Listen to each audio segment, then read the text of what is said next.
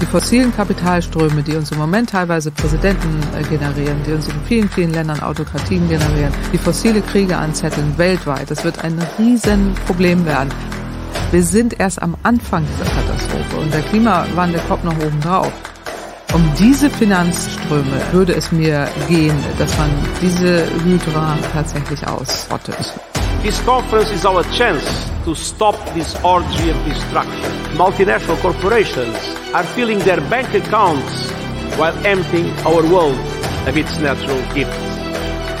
Ecosystems have become playthings of profit. With our bottomless appetite for unchecked and unequal economic growth, humanity has become a weapon of mass extinction.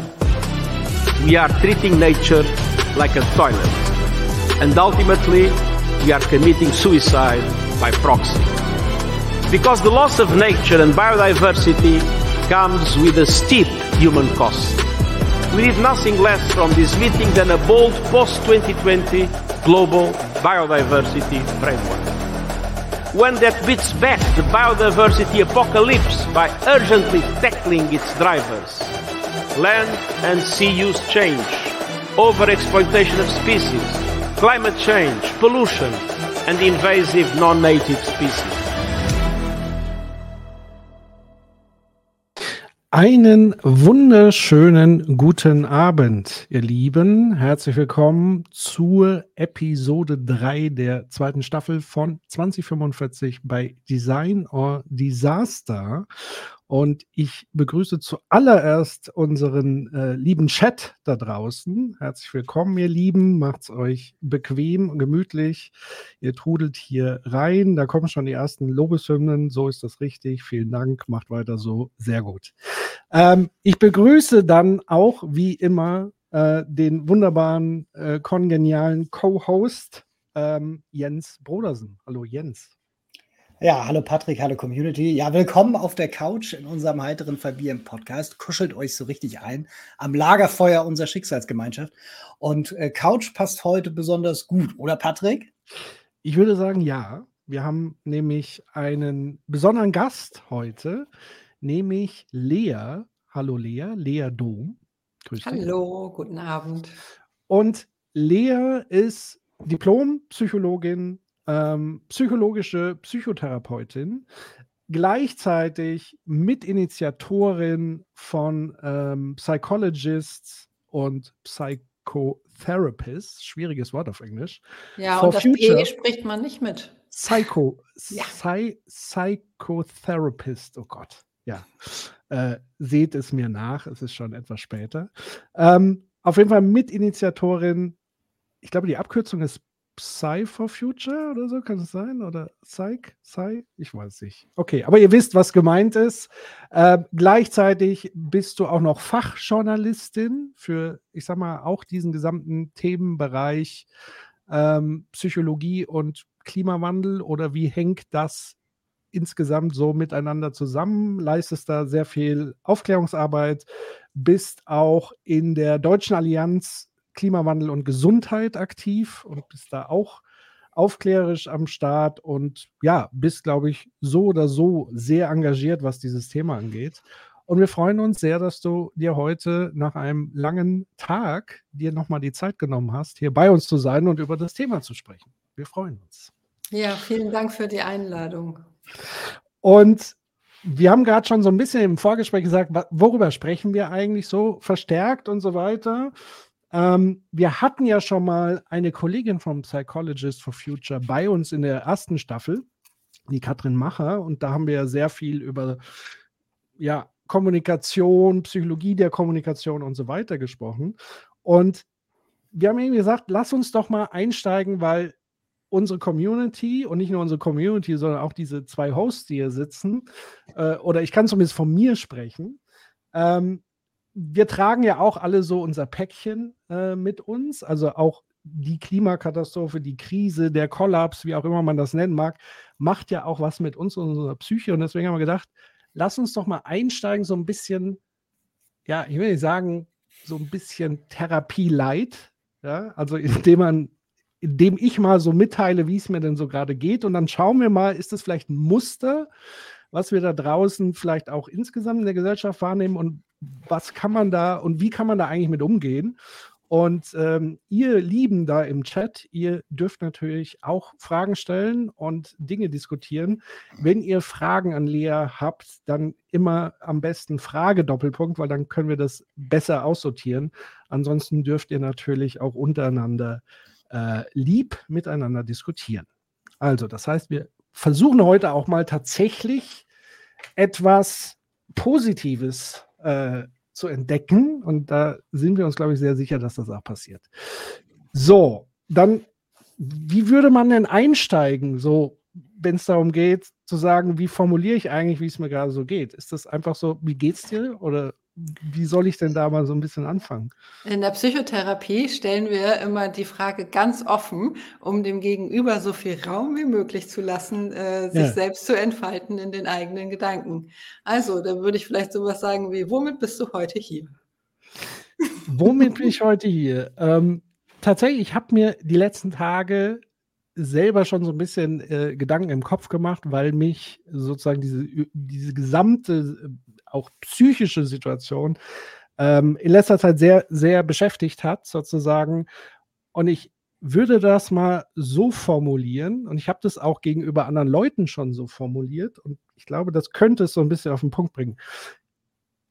Es gab so, also ich bin ja auch schon ein bisschen älter, ja, es gab so eine lange Lebensphase bei mir, wo ich so gesagt habe, naja, es gibt Dinge, die sind scheiße auf der Welt, ja, aber ich habe so das Gefühl, jeden Tag verbessert sich irgendwie ein bisschen was. Also man hat so das Gefühl, es gibt sowas wie Fortschritt und es geht nach vorne und es gibt Verbesserungen zivilisatorisch und so weiter. Wir haben mehr Gleichberechtigung etc. pp. Und ich will das mal so verbinden mit diesem Gefühl so, ja, trotz allem steht mir die Welt so offen. Ja, also ich habe so das Gefühl, mir und vor allen Dingen meinen Kindern und Enkelkindern wird später mal besser gehen als der Generation davor und so weiter und so fort. Also eine klassische Fortschrittsgeschichte, die ich so nicht nur im Kopf hatte, sondern wirklich auch gefühlt habe. Es hatte auch so was Unbeschwertes, trotz allem Stress und so weiter und so fort, die man privat wie beruflich und so weiter hatte. Heute ist es erstaunlicherweise bei mir komplett umgekehrt. Also ich habe privat wie beruflich geht es mir super gut, kann ich eigentlich sagen. Ja? Aber ich nenne das immer, es gibt diesen Weltschmerz, der dazu führt, dass ich das, was ich eigentlich privat und beruflich habe, irgendwie gefühlt auch gar nicht wirklich meine Freude daran empfinden kann.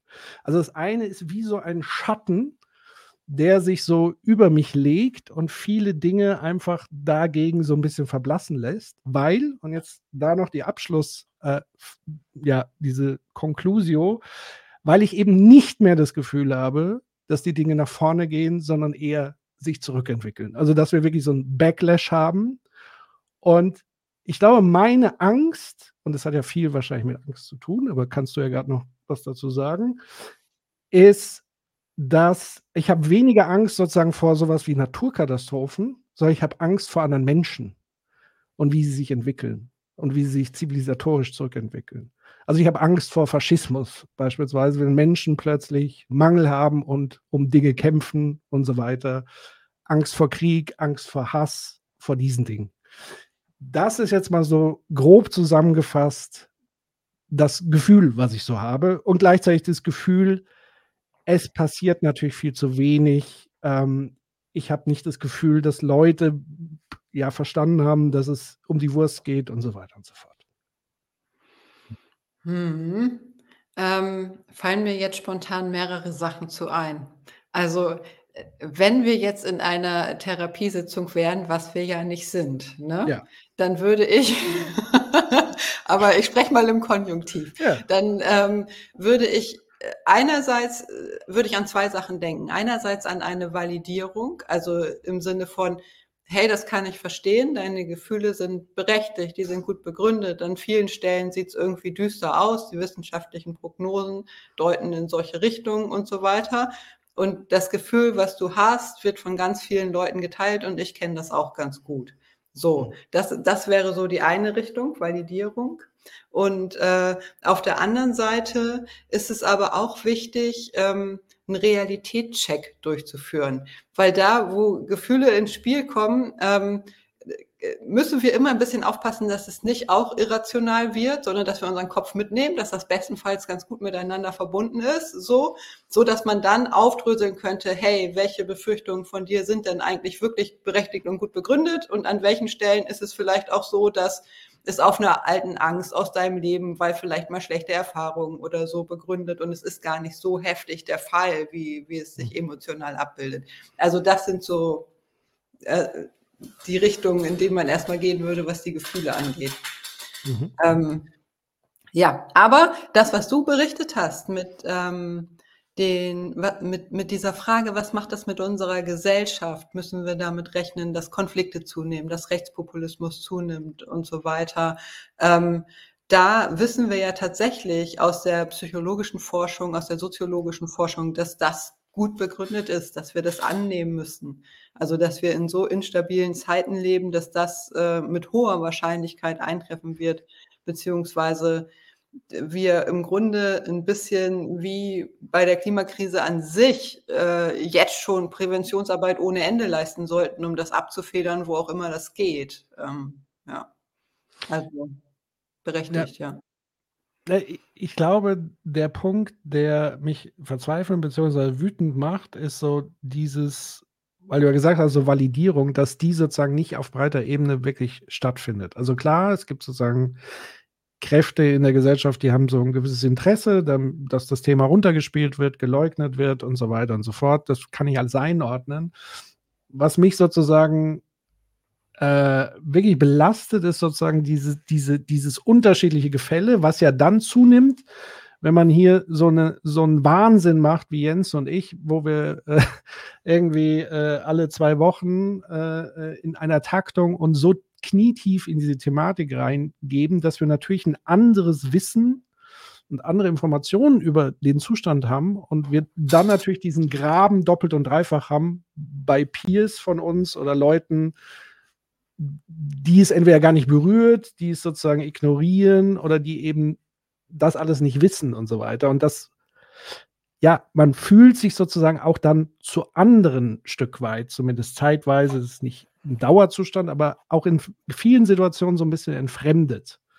Ähm, äh, das ist tatsächlich ein Gefühl, was von vielen Leuten auch geteilt wird, die mit diesem Thema häufiger zu tun haben. Ne? Und da sind wir alle drei Risikogruppe und äh, bestimmt auch einige im Chat. Nämlich dadurch, dass wir uns total viel damit beschäftigen, ist unsere Belastung möglicherweise höher, als das bei anderen der Fall ist, die das dann vielleicht noch eher beiseite schieben oder verdrängen können. Ähm, da sind wir Risikogruppe. Und was damit oft einhergeht, was ich auch von vielen AktivistInnen schon gehört habe, ist dieses äh, Gefühl der Entfremdung. Ich kenne das auch selbst manchmal momenteweise. So, aber jetzt können wir noch ein bisschen genauer aufdröseln. Es gibt ja auch so Untersuchungen, die sich genau mit diesen Fragen beschäftigen. Wie viele Menschen haben eigentlich solche Gefühle? Und mhm. ähm, da wissen wir auch aus der Forschung, dass es mehr sind, als wir denken und dass einfach sehr, sehr wenig gesprochen wird. Das heißt, okay. dieses Entfremdungsgefühl ähm, ist wahrscheinlich teilbegründet. also, dass es tatsächlich Menschen gibt, die das überhaupt gar nicht so auf der Kette haben. Ähm, mhm. Und dass es aber andere gibt, die einfach wenig drüber sprechen, obwohl sie vielleicht die Sorgen grundsätzlich teilen, weil sie Angst haben, die Stimmung zu verderben, weil sie denken, das nützt doch eh alles nichts. Und mhm. das deswegen aus irgendwelchen Gründen vermeiden. Da wären wir dann eher bei Katrins Thema aus der Folge mit Katrin, nämlich Kommunikation. Wie können wir da eigentlich rankommen?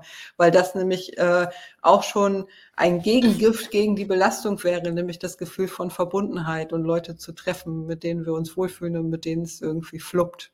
Mhm.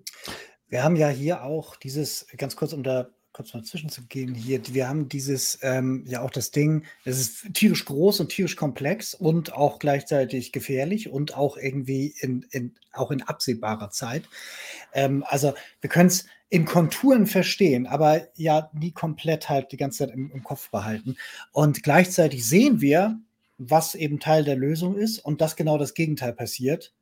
Und so sind wir der Verstehende und gleichzeitig aber auch entrückt, weil wir auch diesen Kontrollverlust haben weil wir halt eben jetzt ja nicht wirklich was machen können, sondern müssen das irgendwie aushalten ähm, und das emotional ja auch alles irgendwie verarbeiten, weil da sind ja ganz viele Gefühle so von Frustration, Trauer, äh, Entsetzen, Wut und äh, eine ganze Menge Sachen dabei. Und gleichzeitig hat man ja auch Mitgefühl für andere Geschöpfe. Sei es jetzt halt eben wie für die Biosphäre drumherum, für die nächsten Generationen, also die eigenen Kinder, für die Leute, die heute bereits daran sterben, so und eben all die Leute, die jetzt noch oblivious sind. So und das eben auch zu verarbeiten, dass das eben dabei ist und das Gefühl zu haben, kaum so Selbstwirksamkeit zu haben. So, ne? Also ich kann halt wenig da machen. Ich bin dem so. Und ich glaube, da haben viele auch das Thema, dass dann irgendwie so der eigene Selbstwert dann darunter leidet, weil ich mich einerseits so ein bisschen so als, als Gegenstand so einer Entwicklung sehe, sie Cassandra-mäßig verstehe, aber das mahnende Rufen halt irgendwie nicht gehört wird und ich dagegen nichts tun kann. Und ähm, da gibt es halt eben, glaube ich, ja verschiedene Sachen. Wie man, und wieso Selbstwert? Entschuldigung? Naja, also wenn man jetzt irgendwie sagt, also ich sage jetzt nicht, dass das automatisch ist, ich sage nicht, dass bei mhm. mir das so ist, aber ich habe das schon gehört, eben dieses, naja, ähm, ich würde gern was dagegen tun, kann es aber nicht, beziehungsweise halt das, ähm, das entwertet mich oder ich fühle mich selber eben deswegen, weil ich nicht wirklich was tun kann oder nicht genügend tun kann, weniger wertvoll. Ja, das kann dann aber ja in verschiedene Richtungen damit drin hängen. Ne? Da könnte mhm. ja auch sowas drin hängen im, im Sinne einer Überheblichkeit. Ich habe das schon gecheckt und ihr dummen anderen noch nicht. Also ja. in so eine Richtung kann das ja auch gehen. Ne? Ja. Ähm, also finde ich total interessant. Habe ich nie was drüber gelesen, aber könnte man ähm, äh, durchaus mal drüber nachdenken, inwieweit das eben auch Abstand schafft. Aber was auf jeden Fall klar ist, ist, dass dieses Gefühl von ähm, Sicherheit und Kontrolle im Leben, dass das nachlässt, wenn wir mhm. die, wenn wir das Klimathema sehr auf dem Schirm haben. Und das passt ja zu dem, was du gerade beschrieben hast. Ja. Wobei man dann, und die Frage lag mir gerade auch schon auf der Zunge, äh, sich ja auch fragen kann, ähm, ob ihr euch eigentlich auch gleichzeitig neben dem ganzen Frust wirksam erlebt. Denn hey, ihr macht hier diesen Podcast.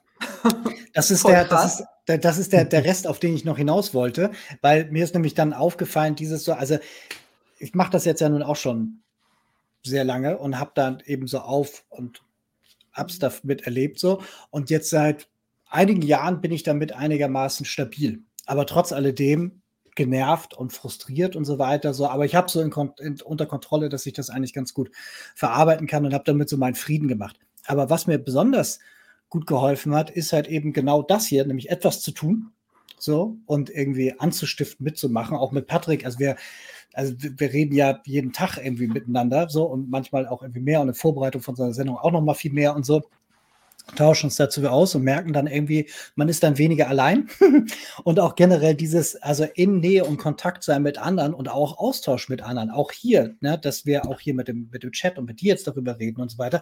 Das ist jetzt nicht, dass dadurch die Welt jetzt besser ist, aber man hat das Gefühl, irgendwie, es ist eine weitere Möglichkeit da, dass sich vielleicht doch was verändert. Vielleicht so ein bisschen Illusion, dass es was tut. In jedem Fall aber für das Gefühl, man ist halt irgendwie so. Ich glaube nicht, dass das nur eine Illusion ist. Also Klimabildung ist, ist, ja ein ganz entscheidender Faktor, ne? Und letztlich mhm. ist das ja auch irgendwie Klimabildung, was ihr macht.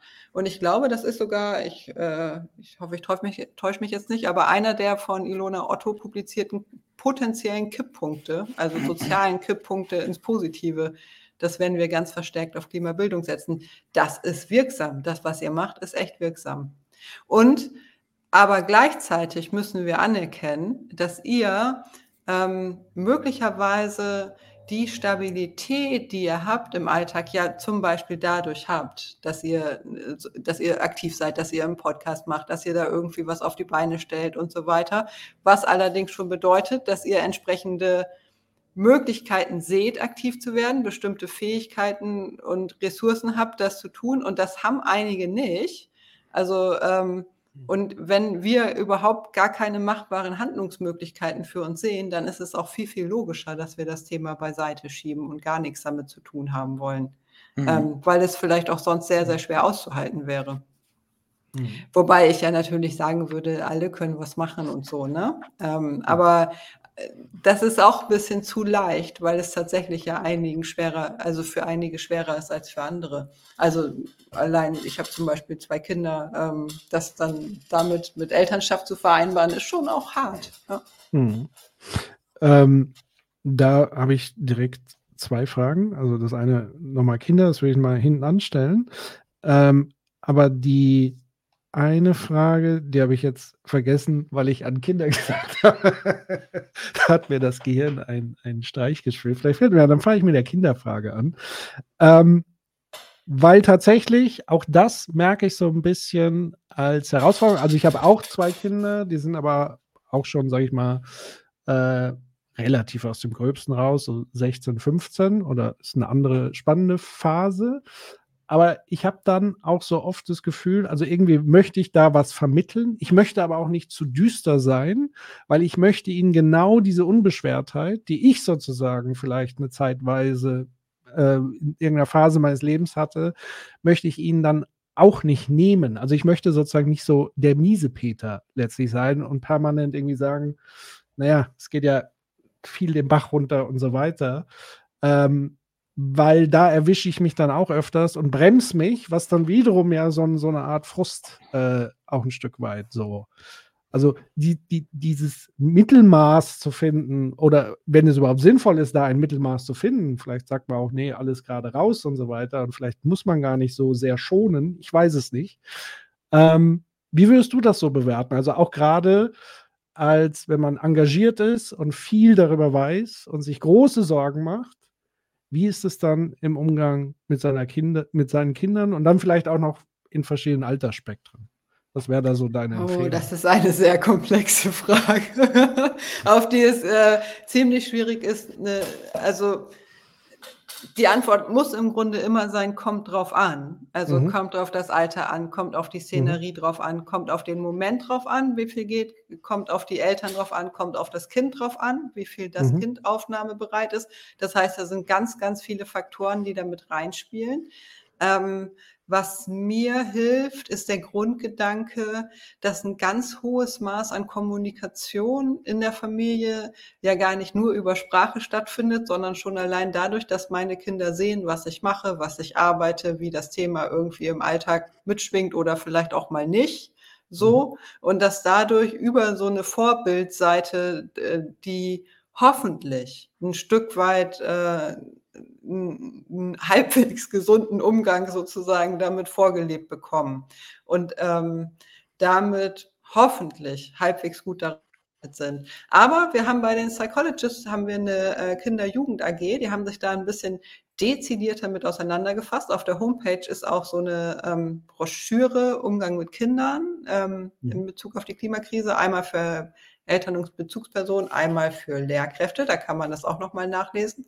Und da sind so die Hauptfaktoren, dass wir wahrheitsgemäß und ehrlich sprechen mit den Kindern, dass wir es nicht beschönigen und dass wir gleichzeitig aber auch deren Reaktion im Auge behalten. Also wie weit sind die dafür noch offen? Geht das noch oder überfordern wir die gerade so? Also wie ist, wie ist die Lage bei unserem Gegenüber? Ist im Übrigen ja auch für alle Klimagespräche wichtig.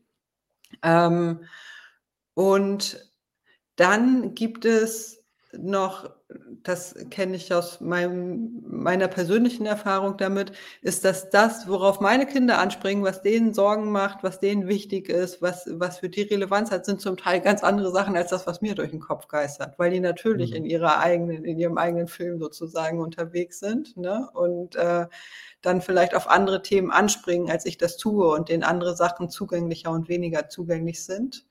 Ähm, und ein großes, großes Problem, was ich sehe, ist, dass Kinder und Jugendliche wenige Handlungsmöglichkeiten noch in unserer Gesellschaft haben im Blick auf die Klimakrise, die über die individuellen Verhaltensänderungen hinausgehen. Und das ist echt äh, eigentlich eine Grundszenerie, die dafür prädestiniert ist, dass sie das Thema beiseite schieben. Also, weil es viel, viel schwerer auszuhalten ist, wenn wir uns nicht wirksam erleben oder zumindest nicht das Gefühl haben, ich mache hier irgendwas mit Sinn, was in die richtige Richtung geht. So.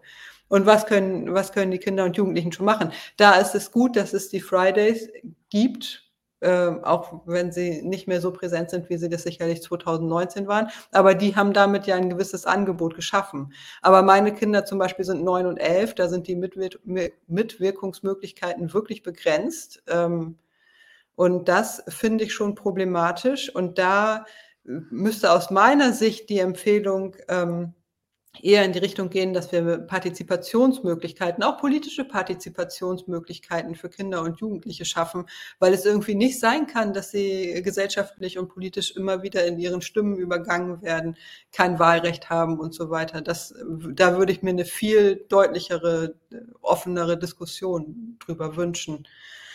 Aber die sehe ich gerade nicht. Also ich kann mich auch alles gleichzeitig einsetzen, ne? aber das fehlt echt. Also hm. Das ist doch irgendwie Mist.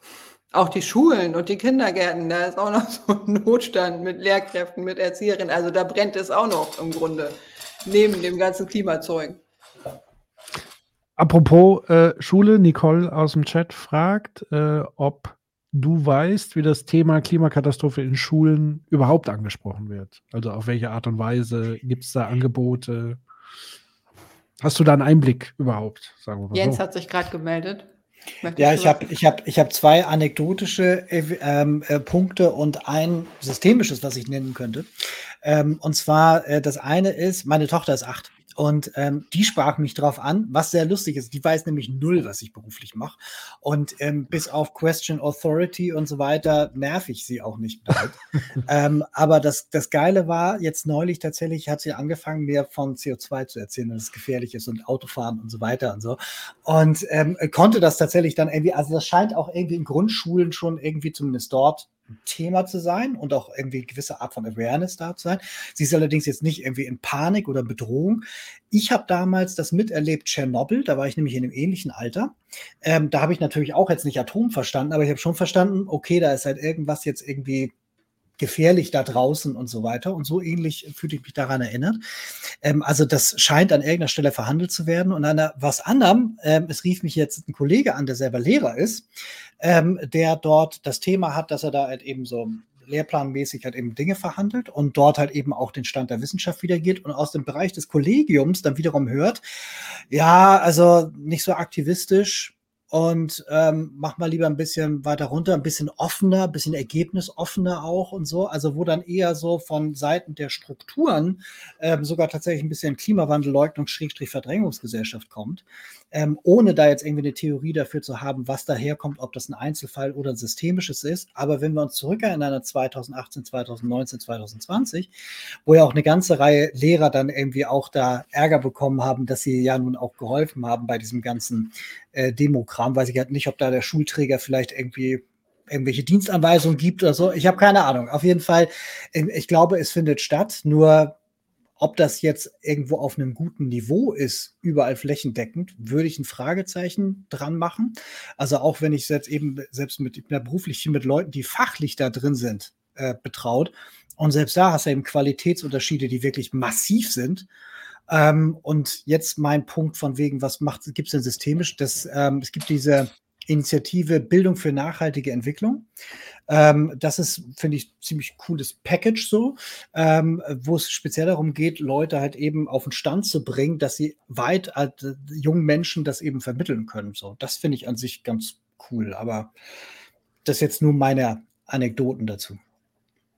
Ähm, also ich glaube, dass wir nicht unterschätzen dürfen, dass einerseits die Lehrkräfte ja auch ein Querschnitt der Bevölkerung sozusagen sind und damit äh, alle, alle Positionen in gewisser Weise abbilden, potenziell.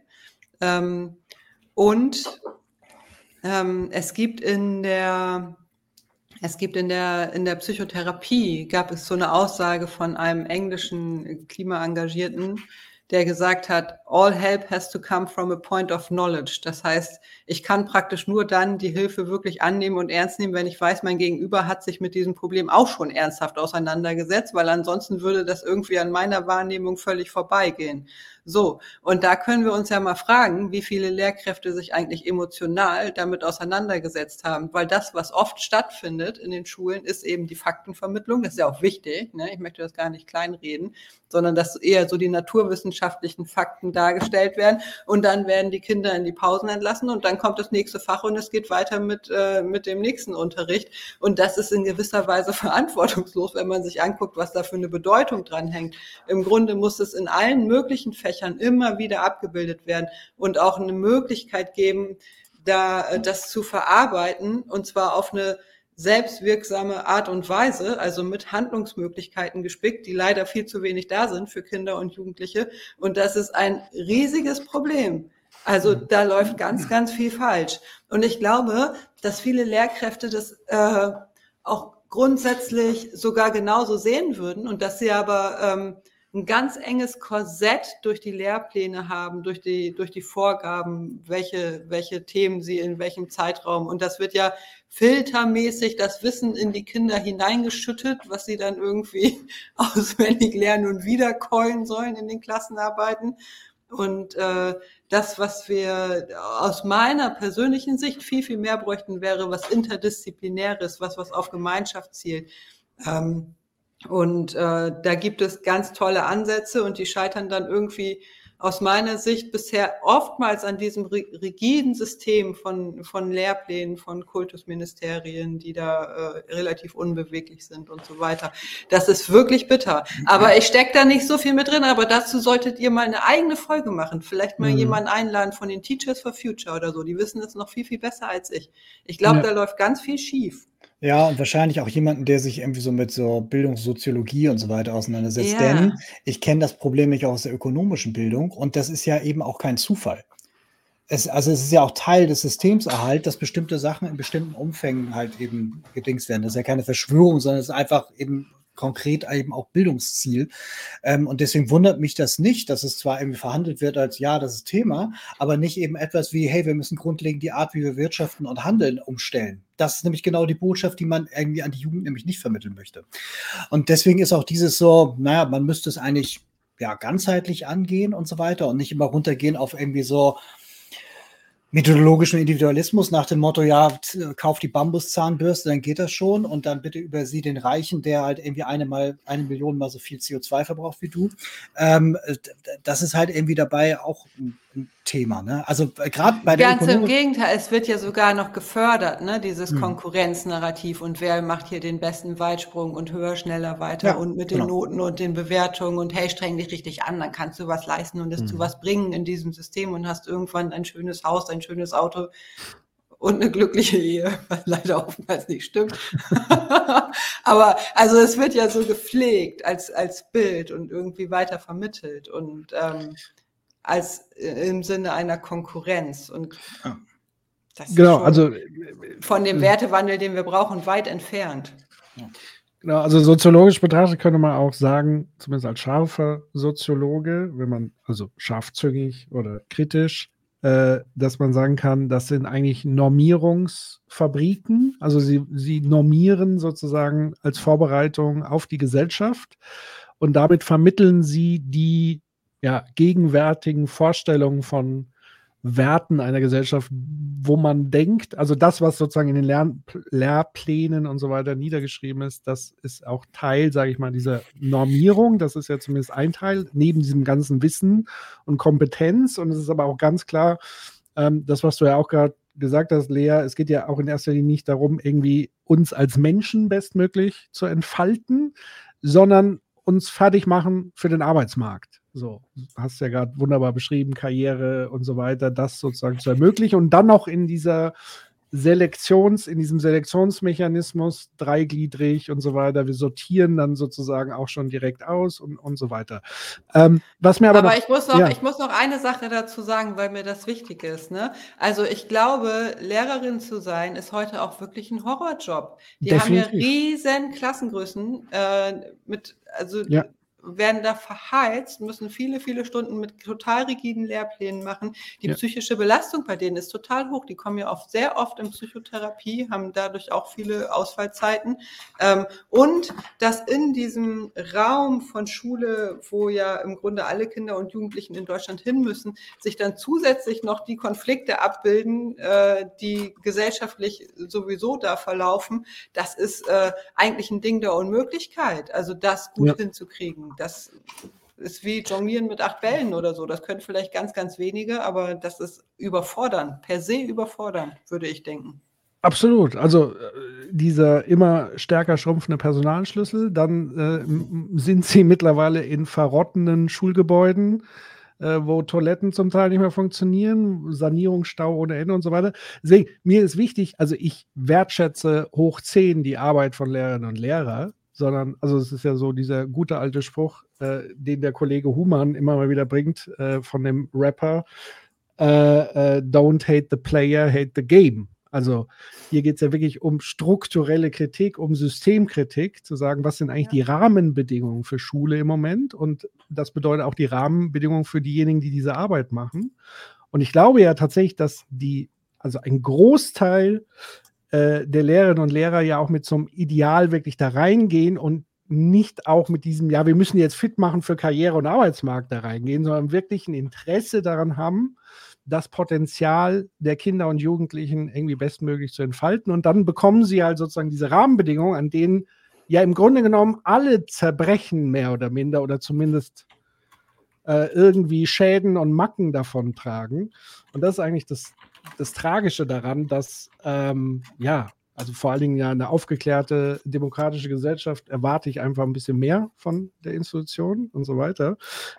Aber was mir noch einmal einfiel, so als weil ich das auch bei meinen eigenen Kindern ähm, mitbekommen habe, als Schulangebot. Es gibt ja zwei aufklärerische Themen, die tatsächlich zumindest mal, war es in der Schule so ein bisschen außerhalb des Unterrichts, aber auch sehr vertiefend und schwerpunktmäßig auftauchen. Das ist einmal die sexuelle Aufklärung und es ist, glaube ich, so äh, rund um Drogen, äh, Substanzen etc. Aufklärung. Also das heißt, auch bei dieser Thematik hat man offenbar erkannt, wir müssen da eine Art Angebot schaffen. Und Zahnhygiene, und, oder? Da kommt einmal ja, ein in der oder zweimal im Jahr eine Zahnessen. da kann ich mich noch daran erinnern, da gab es diese ekligen roten Tabletten, wo man dann den Zahnbelag äh, sehen konnte. Äh, da so die Frage ist, das wäre ja schon mal, also wenn man jetzt nicht sagt, dass natürlich idealerweise müsste es irgendwie in jedem Fach auftauchen. Wir haben in der letzten Sendung gelernt, in Kiribati, der Insel äh, im, äh, ich weiß gar nicht, Pazifik oder so, ich weiß gar nicht. Ähm, da gibt es ein Schulfach Klima, also weil die ja relativ schnell erkannt haben, das ist ein Problem, was uns als allererstes hier betreffen wird. Und da hat der damalige Präsident zumindest dieses Schulfach und so weiter eingerichtet. Die sind also voll eigentlich in diesem Thema drin. Da haben wir auch so ein paar Bildmaterial und so äh, mitbekommen, damals, also in der letzten Sendung mit Luca. Also das heißt, es geht ja komplett auch anders. Ähm, ja, also ich weiß gar nicht, ob da jetzt noch eine Frage dahinter steht oder ob du noch dahingehend was sagen willst, aber ich würde sagen, wir werden da in Richtung Teachers for Future mal nachbohren. Mach das mal. Ich finde das total relevant, total relevant. Und ich weiß nicht, ob das mit dem Schulfach die Lösung ist, weil eigentlich vielleicht als Übergangslösung oder als Krücke. Ja. Aber letztlich würde ich denken, muss es in jeden und also muss es fächerübergreifend mitgedacht werden und gar nicht nur in, nur in Anführungsstrichen in Bezug auf Klima, sondern eher im Grunde von sozial-ökologischer Transformation. Also wir haben ja nicht nur hm. die Klimakrise, sondern auch die anderen Umweltkrisen und so, dass man das direkt ein bisschen größer denkt. Und da befürchte ich, und dann sind wir wieder bei dem politischen Klima, dass das genau etwas ist, was offenbar für einige Akteure eine Bedrohung der alten Ordnung ist. Also das sehen wir ja gerade beim Thema sexuelle Aufklärung. Also wir, wir sind ja jetzt mal so weit gekommen zu sagen, es gibt mehr als eine äh, Form des sich Liebens, also die Hetero-Beziehung. Es gibt da ganz viel, ein, ein Riesenspektrum. Und das wollen wir natürlich unseren Kindern und Jugendlichen äh, vermitteln, weil sie im Zweifel, wenn sie das nicht erfahren, dass das so der Fall ist, psychisch ja wiederum darunter leiden, weil sie denken, mit mir stimmt irgendwas nicht und so weiter.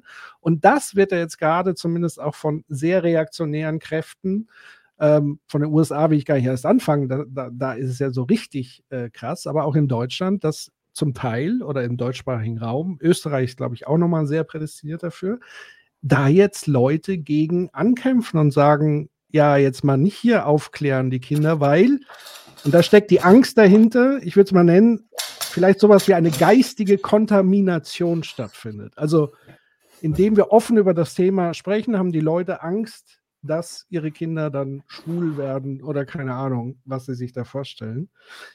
Würdest du sagen, dass so Abwehrreaktion vielleicht bei diesem Thema vielleicht fast noch stärker da ist, weil es ja die Art, wie wir zusammenleben, auch grundsätzlich mehr in Frage stellt? Ich bin mir unsicher. Ich glaube, dass, also dafür bin ich keine Spezialistin. Mir kommt das, also ich finde es ich finde dieses Dagegenschießen gegen sexuelle Aufklärung, äh, finde ich unmöglich. und äh, da hängt aber, und mich erinnert das jetzt so, wie du es gerade beschrieben hast, aber noch an was anderes, nämlich an dieses Aufmachen von Pseudo-Scheindebatten, die irgendwie neben den eigentlich wichtigen Fragen stattfinden, wie zum Beispiel auch Gendern oder wie auch immer. Da wird sich dann mit einer Energie draufgestürzt, als wäre das das größte Problem, was wir gerade haben. Und ähm, ich halte das für wirklich äh, gefährlich für den öffentlichen Diskurs, weil es immer wieder so Nebelkerzen wirft in unterschiedliche Richtungen und äh, wir dann verleitet werden, darauf einzugehen oder uns äh, darauf zu positionieren oder wie auch immer. Ähm, und gleichzeitig haben wir so viel anderes zu tun. So, da, also mhm. das fällt mir zum Thema Gendern ein, aber das mit der sexuellen Vielfalt, das muss dann natürlich unbedingt drin bleiben. Das ist äh, wir wissen, dass es gerade auch äh, besonders vulnerable Gruppen mit Blick auf Klimaveränderungen und so weiter sind. Ne? Also Menschen, die diskriminiert werden, aus welchen Gründen auch immer, auch aus religiösen Gründen, aus, äh, weil sie vielleicht eine chronische Erkrankung oder eine körperliche Einschränkung haben. Hm, hm, hm, also da gibt es ganz viele Gruppen, die zu den besonders vulnerablen Gruppen gehören und dass das äh, marginalisiert wird in, in diesem Diskurs, das halte ich für richtig gefährlich. Ja. Mhm. Ähm, mir ist die Frage vorhin wieder eingefallen. Ähm, in meinem interessierten Laienwissen, was ich rund um Psychologie und so weiter habe, habe ich mal äh, zumindest gehört oder gelernt, und du kannst mir sagen, ob, das, ob ich da auf dem richtigen Pfad bin, dass tatsächlich Verdrängung per se vielleicht nicht immer schlecht ist. Also man hat ja sozusagen mit Verdrängung verknüpft man ja immer so eine Art, dass es irgendwie etwas zum Problem automatisch wird. Gibt es sowas wie ein gesundes Verdrängen oder anders formuliert, welche Funktion hat eigentlich Verdrängen in der Psychologie? Sehr schön, das ist eins meiner Lieblingsthemen. Damit habe ich mich nämlich manisch auseinandergesetzt, als ich mit diesem Klimaengagement angefangen habe, weil ich gedacht habe, wenn wir das nur mal richtig durchschauen würden, dann wären wir doch der Lösung schon einen Schritt näher. Ähm, und sowieso ist es Teil meiner Ausbildung. Also es gibt mhm. ja nicht nur die Verdrängung, sondern eine ganze Liste an psychischen Abwehrmechanismen. Da ist es eigentlich ein Fass ohne Boden, was es alles für mhm. Möglichkeiten gibt, wie wir Themen beiseite schieben.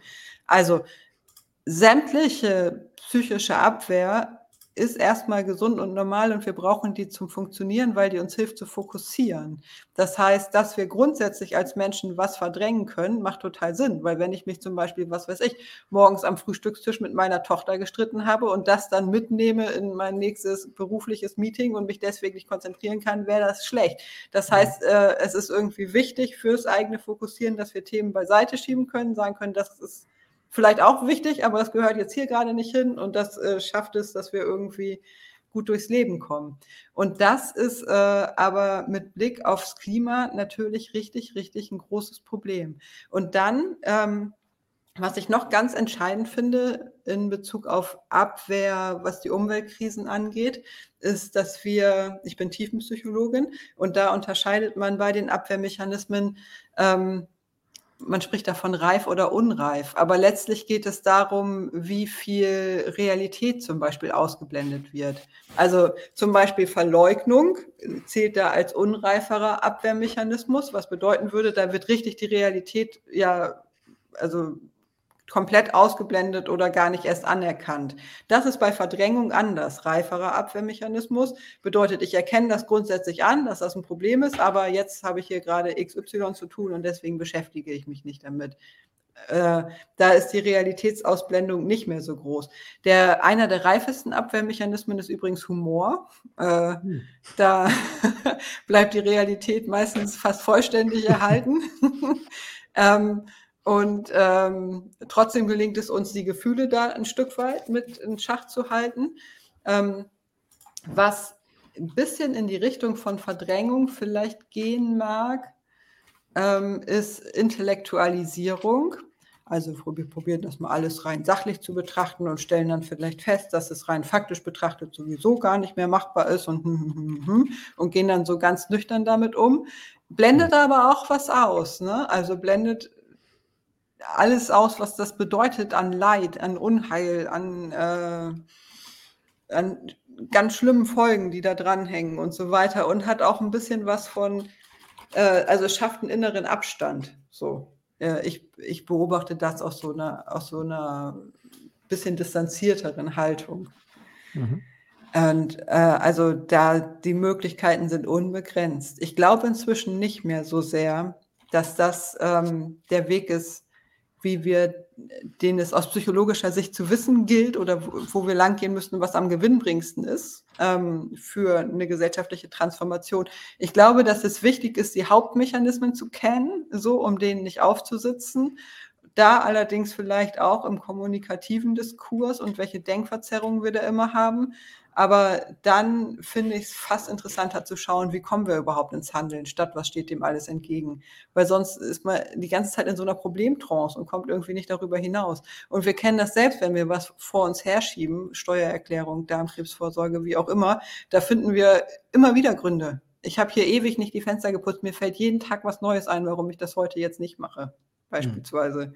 Also die Möglichkeiten sind unbegrenzt. Ähm, Nachfrage aus dem Chat war, ähm, die hätte ich auch so ein bisschen gehabt, kann schwarzer Humor auch gesund sein? Weil da ist ja immer so eine Grenze zum Zynismus.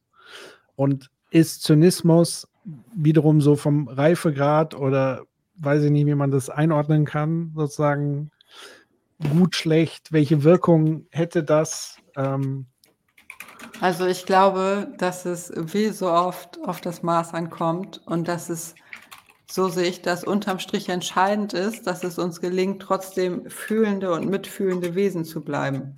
Es gibt Menschen, die einfach so dauersarkastisch durch die Welt gehen. Und das ist dann, das, also da wird was ausgeblendet und auch was beiseite geschoben, zum Teil auf eine rigide und auch überhebliche Art und Weise. Aber ab und zu mal so ein sarkastischer Spruch, ne? Ich finde, das darf auch sein, da müssen wir mal die Kirche im Dorf lassen. Aber ähm, ja, ich glaube, das Maß ist entscheidend. Aber es gibt ja auch äh, ganz andere Arten von feinem Humor, den man hier und da mal anbringen kann. Es muss ja nicht immer gleich der fiese Sarkasmus sein. Wie würdest du, also was ich zumindest gerade bei mir so ein bisschen praktiziere, ist so, und das ist ja auch eine Form von Verdrängung, weil ich habe einerseits immer so das Gefühl, ich schaffe es nicht mehr, die Thematik zu verdrängen, ähm, also im Großen und Ganzen. Aber was ich tatsächlich äh, äh, öfter bewusster praktiziere, ist sozusagen Eskapismus. Also sprich zu sagen, ich schalte, also ich mache jetzt wirklich mal was, was damit nichts zu tun hat, äh, irgendwie so. Ist sowas grundsätzlich ratsam? Oder ein anderes Beispiel, ganz wichtig, liebe Leute, ich war ja äh, lange auf Twitter unterwegs und ich habe seit, weiß ich nicht, einem Monat oder sechs Wochen meinen Account äh, komplett gelöscht, stillgelegt. Und seitdem habe ich auch so das Gefühl, oh, ist eigentlich gar nicht mehr so schlimm wie vorher, weil die Art und Weise, wie da Diskurse und Debatten geführt wurden, haben mich einfach täglich wütend gemacht. So. Also, das habe ich nochmal gemerkt, war ein krasser Unterschied, das einfach sein zu lassen. Und jedes Mal, wenn ich irgendwie von Kollegen oder so irgendwas aus Twitter gezeigt bekomme, merke ich schon wieder, oh, ich werde wütend und so weiter und sage dann gleichzeitig, Gott sei Dank bin ich da nicht, weil wenn ich das tagtäglich äh, hätte, kriege ich wirklich einen Herzinfarkt. Also sprich, gibt es Strategien, Taktiken wie diese, die wirklich auch dabei helfen, Leuten, die schon intensiv mit der Thematik da sind, ja, auch ein Stück weit, ja, so eine Balance oder wie auch immer man das nennen mag, irgendwie hinzubekommen. Und hast du da auch noch andere Empfehlungen außer das? Da hast du, glaube ich, das Stichwort schon genannt mit der Balance. Äh, mhm. nämlich, dass es immer wieder aufs Neue gilt, ein feines Maß zu finden, dass wir weder in die Nachrichtenvermeidung noch ins permanente Doomscrolling reingeraten, sondern am besten irgendwie so ein Mittelding finden, was vielleicht auch mal in die eine oder andere Richtung ein bisschen schwankt, aber dass wir dranbleiben. Weil es ist ja auch gesellschaftlich gefährlich, wenn wir uns vom Nachrichtengeschehen abwenden. Ich glaube, dass es äh, jetzt schon der Fall ist, dass zu viele das tun und vielleicht nur noch, äh, was weiß ich, auf Instagram, die sich die Reels angucken und lustige Tiervideos und so, weil es natürlich viel erfreulicher ist. Das kann es ja irgendwie auch nicht sein.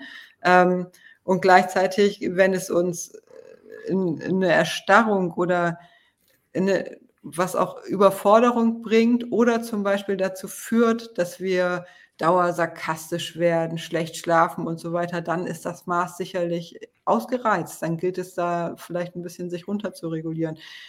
Mir hilft es zum Beispiel abends nicht mehr so viel zu lesen. Ich kenne einige Kolleginnen, die mit App-Blockern arbeiten, dass bestimmte Apps nur zu bestimmten Zeiten auftauchen. Beispielsweise äh, wäre vielleicht auch mal was für mich. Äh, Habe ich aber noch nicht ausprobiert. ähm, da sind den Möglichkeiten ja keine Grenzen gesetzt. Und ich glaube, es gibt auch nicht die richtige Lösung, sondern eher so ein permanentes Rumspielen, ähm, was für mich ein gutes Maß ist und womit ich trotzdem irgendwie ein aktiver, mitfühlender Teil dieser Gesellschaft bleiben kann, weil ich glaube, darum geht's. Und der Jens hat sich gerade gemeldet. Nee, ich habe tatsächlich nur rumgehampelt. Also ich, ich, höre, ich höre die Band zu und äh, bis auf Niesen habe ich nichts. Achso, dann war das ja. ja. Ähm, ähm, ich halte, also ich glaube, dass dieser Eskapismus ähm, Rückzug ins Private, Rückzug vom Nachrichtengeschehen, hm, hm, hm, macht mir große Sorgen. Und ich glaube, dass der sich ein bisschen auflösen ließe. Ähm, zumindest spricht die psychologische Forschung dafür, wenn es uns gelänge, mehr machbare, alltagsnahe und gleichzeitig wirksame, in Klammern Ausrufezeichen, Handlungsmöglichkeiten für die Menschen darzustellen. Weil ansonsten hat das natürlich den Effekt, wenn ich negativ Schlagzeilen lese, dass ich denke, Mist, da schon wieder irgendwie was Furchtbares, äh, das macht mir schlechte Stimmung. Ja, sowas will ich gar nicht lesen. Und dann, äh, also es macht unangenehme Gefühle und wir bleiben letztlich drauf hängen. Und ich finde, dass das eine Verantwortung auch von, von Redaktionen ist, ähm, wie da Nachrichten präsentiert werden, auch von Extremwetterereignissen. Da wird Extremwetterberichterstattung betrieben, da werden immer nur die schlechten Schlagzeilen irgendwie in die Welt rausposaunt und alle bleiben hilflos zurück und dann wundern sich die Redaktionen, warum sowas weniger angeklickt wird. Da muss man keine Psychologin für sein um, um festzustellen, dass das keine große Freude macht. So. Und also das war jetzt ein bisschen platt. Das Thema macht natürlich per se jetzt nicht besonders viel Freude. Aber wenn wir feststellen, erstens, was es für Handlungsmöglichkeiten gibt und zweitens, was das für uns als Menschen, als Gemeinschaft äh, bedeuten würde, was wir da, was sich da wirklich verändern würde, wie, wie cool das doch wäre, dann äh, hätte das mit Sicherheit einen viel größeren Mitnahmeeffekt als so, wie es jetzt ist. Ja, also ich beobachte das jetzt, also ähm, äh, meine, meine Reise beginnt da ja so Anfang der 90er in dem Thema und beruflich dann so, also Anfang der zwei, also der Nullerjahre. Und äh, ich beobachte da so verschiedene äh, äh, Wissensstände in, in, in the general public. So, also so von so, es interessiert gar keinen, hinzu, es gibt so ein paar, die sind initiated, so, und es gibt so ein paar Erste, die schon anfangen, dagegen zu schießen. So, aber es interessiert irgendwie noch keinen. Hinzu, jetzt haben alle irgendwie davon mal gehört. Hinzu, jetzt nehmen es mal ein paar mehr ernst. Und ich habe so den Eindruck, wir stehen jetzt gerade in so einer Phase, wo immer mehr Leute auch die systemischen und strukturellen Zusammenhänge begreifen. Und dass es eben nicht etwas ist wie, da sollen sich unsere Enkel drum kümmern, sondern die wird es möglicherweise gar nicht mehr geben, wenn wir uns jetzt nicht drum kümmern. Also diese Zeitnähe ist jetzt eher da und dass man das eher auch tatsächlich als politisches Projekt halt irgendwie auch adressieren muss und, und so weiter. Also ich habe den Eindruck, es verstehen mehr Leute und äh, das schafft nochmal das, was wir vor einer halben Stunde hatten, ähm, auch so ein bisschen Nähe und so Gemeinschaftsgefühl. So, das ist irgendwie ganz schön. Und auf der anderen Seite, und jetzt kommt die Frage, wir haben nämlich hier das im Chat gehabt und die habe ich mir auch aufgeschrieben in Vorbereitung auf dieses Gespräch, nämlich dieses, es gibt ja so ein paar Leute, die haben sich so sehr dafür entschieden, daran nicht glauben zu wollen oder so weit zu verdrängen, so, also dass sie vom, so Hannah Arendt würde sagen, vom Lügner zum Verlogenen geworden sind. Also jemand, der schon so tief da drin ist, dass er mit Argumenten und Fakten nicht mehr erreichbar ist. Also ganz tief in der Dissonanz so. Ähm, und die Frage ist, wie geht man mit diesen, ja, mit diesen, diesen, diesen Negativ-Skeptikern oder diesen äh, wirklich Leuten, die, also sind die noch erreichbar? Kann man die da irgendwie wieder zurückholen? Und wenn ja, wie? Also wenn es wirklich Verleugnung ist, ist es schwierig und dann würde ich äh, von der Tendenz her eher dazu raten, keine Zeit damit zu verschwenden, weil das sehr ermüdend ist, weil wir nicht auf irgendwie faktischer Grundlage diskutieren, sondern dann wirklich Argumente kommen, wo man sich unterm Tisch verstecken möchte, weil sie einfach jeglicher Grundlage entbehren, die irgendwie ein faktenbasiertes Gespräch oder so ausmachen können. Also das halte ich für nicht so zielführend. Ausnahme ist, wenn es eine vielleicht langjährige bestehende emotionale Bindung und ein Vertrauen gibt. Also wenn es zum Beispiel ein Familienmitglied ist, was uns sonst echt wichtig ist oder so und wo wir den Eindruck haben, hey, die oder der verrennt sich da gerade total. Ähm, dann kann es Sinn machen, am Ball zu bleiben, mit dem Fokus, diese, diesen Kontakt in irgendeiner Weise gut aufrechterhalten zu können. Da haben übrigens hier meine Kollegin Pia Lamberti von CEMAS, äh, das ist dieses Institut, die sich mit Verschwörungsmythen und so weiter auseinandersetzen, die haben da richtig Auflistung von Tipps, wie man damit umgehen kann, wenn das zum Beispiel Familienangehörige betrifft oder so. Sehr hilfreich und sehr praxisnah. Ähm, aber das ist langwierig, das ist, das, das dauert, da können wir keine großen ähm, Erfolge innerhalb von kürzester Zeit erreichen. Was mir hilft, ist dieses ähm, für so ein inneres Verständnis vielleicht, im, auch im Gespräch über solche Themen, ist, dass wir ähm, das so in vier Felder einteilen können, praktisch aktiv dagegen, passiv dagegen, passiv dafür, aktiv dafür, für eine Transformation. Und dass, wenn wir mit Menschen im Kontakt sind, das höchstens so einen kleinen Schritt weiter in bestimmte Richtungen ziehen können. Aber wir können nicht erwarten, dass jemand, der vorher passiv dagegen war, plötzlich aktiv dafür ist, sondern dass es wie so ein Zeiger ist, der, den man vielleicht Schritt für Schritt so ein Stück weiter in die eine oder andere Richtung schlechtestenfalls bewegen kann. Genau. Und ähm, was ich noch sagen wollte, weil du gerade gesagt hast, du hast den Eindruck, das Verständnis nimmt zu in der Bevölkerung und auch das tiefere Verständnis äh, mit den ganzen Querverbindungen.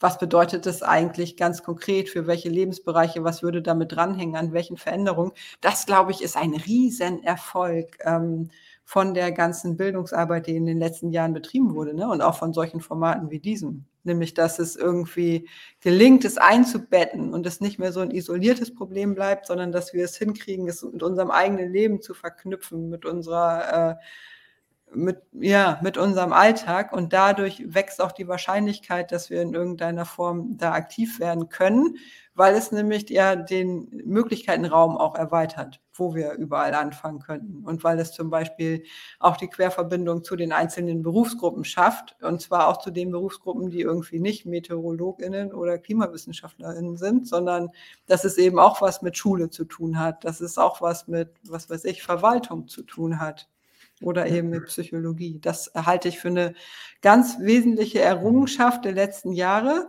und vielleicht auch Teil eines möglichen sozialen Kipppunkts. Also keine Ahnung, wie so soziale Kipppunkte dann in der Praxis aussehen. Vielleicht erleben wir ja auch einen. Ich stelle mir das nicht so vor, dass das von heute auf morgen zack gekippt ist, das mag es mal geben bei extremen Ereignissen, dass irgendwie das sich heftig auf die Stimmung auswirkt.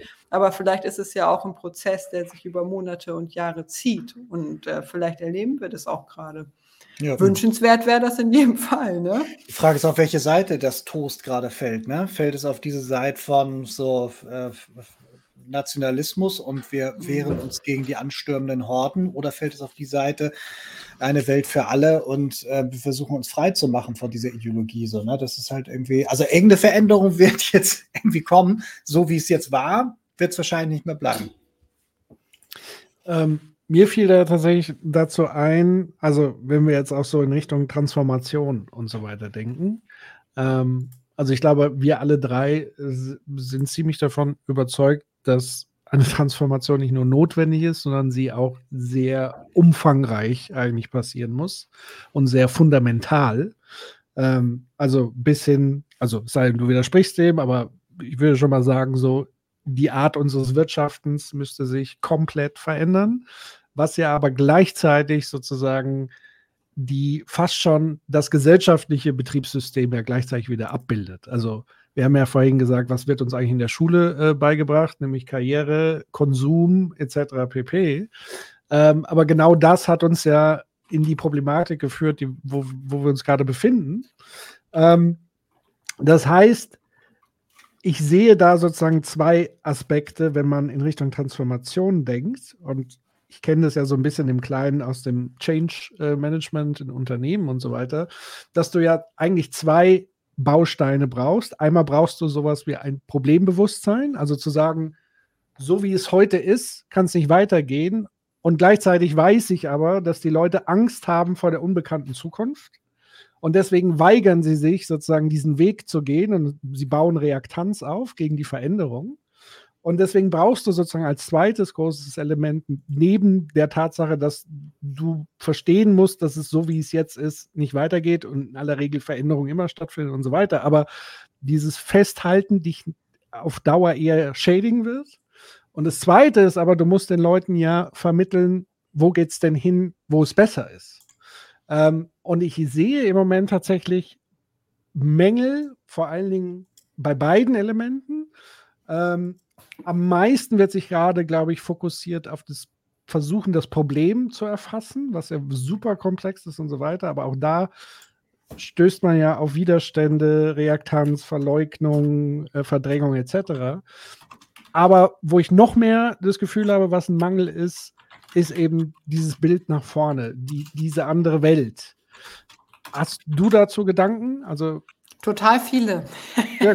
da mache ich mir dauernd Gedanken drüber, wie man das ja. jetzt gut gestalten kann. Ähm, also, hm, wo fange ich denn am besten an? Also, ich meine, dass man in der Transformationsforschung von Push- und Pull-Faktoren spricht, nämlich Push-Faktoren, das würde vielleicht das ab, am ehesten abbilden, was du mit Problembewusstsein benannt hast. Ähm, dass immer wieder auf das Problem aufmerksam gemacht wird, dass weiß, was weiß ich, äh, Fridays for Future oder die letzte Generation praktisch den Finger in die Wunde legt, Forderungen stellt, der Politik Druck macht, in irgendeiner Form aktiv zu werden und auch ja auf die Bevölkerung sich auswirkt, dass es wahrgenommen wird, dass es medial abgebildet wird. Hm, hm, hm. Das wären die Push-Faktoren, wahrscheinlich dann am wirksamsten, wenn sie gleichzeitig konkrete Veränderungsschritte aufzeigen, laut Forschung. Und auf der anderen Seite die Pull-Faktoren, das heißt, ähm, Nischen, in denen es bereits funktioniert, in denen schon irgendwie dieser Wandel tatsächlich gestaltet wird. Stadtteile, die schon voll grün sind, Straßen, die für den Autoverkehr gesperrt sind, mhm. Unternehmen, die das wirklich schon gemacht haben, angefangen haben, da irgendwie sich umzustellen, auf Nachhaltigkeit zu setzen und die äh, damit weiterleben können. So und also praktisch Erfolgsmodelle. Und wir wissen, dass wenn es an irgendeiner Stelle gut funktioniert, dass das dann erhebliche Mitnahmeeffekte hat. Da haben die Menschen Lust drauf, da wollen die dann gerne dabei sein. Und das beides zusammen, Push und Pull, äh, macht eben die, bringt den Transformationsprozess voran. Aber was auch noch dahinter steht, ist, glaube ich, und da sind wir beim Thema attraktive Ziele, wo geht es eigentlich hin? Ähm, ist das, was der Wissenschaftliche Beirat Globale Umweltveränderungen äh, deutlich äh, ausformuliert hat in ihrem Gutachten, nämlich dass ein unabding, eine unabdingbare Voraussetzung, damit das gelingen kann, ein Wertewandel ist. Und zwar ein Wertewandel weg von individueller Profitmaximierung hin zu, und jetzt wird es ja attraktiv, äh, Beziehung und Verbindung und Gesundheit und Zeit zum Beispiel. Ey, und das sind ja Sachen, nach denen sich so viele Menschen sehen. Da muss ich nur mal an meine Zeit in der psychotherapeutischen Praxis oder in der Klinik zurückdenken. Wir haben ein riesiges Einsamkeitsproblem. Die Menschen fühlen sich irgendwie isoliert und unverbunden. Da ein besseres Gemeinschaftsleben zu fördern, wäre so ein krasser Co-Benefit, genauso wie Zeitwohlstand. Allein wenn ich das Wort Zeitwohlstand in meinen Vorträgen sage, dann werden die Menschen schon hellhörig und denken, das will ich. Ich brauche mehr Zeitwohlstand, weil wir so gehetzt und beschleunigt irgendwie durch unseren Alltag gehen. Das kann überhaupt nicht gesund sein. Und das ist ja schon der dritte Punkt, und nämlich Gesundheit. Und da Ich arbeite bei Klug, Deutsche Allianz Klimawandel und Gesundheit. Wir klären über die gesundheitlichen Folgen der Klimakrise auf. Und das ist was, worauf Menschen anspringen, die auch sonst mit dem Klimathema nicht so viel zu tun haben, ne? die vielleicht, was weiß ich, eher aus konservativeren Zielgruppen, eher älter und so weiter sind. Wenn es um Gesundheit geht, dann sind alle am Start, weil Gesundheit wollen wir alle und äh, das ist irgendwie allen wichtig. Das hat total was Verbindendes.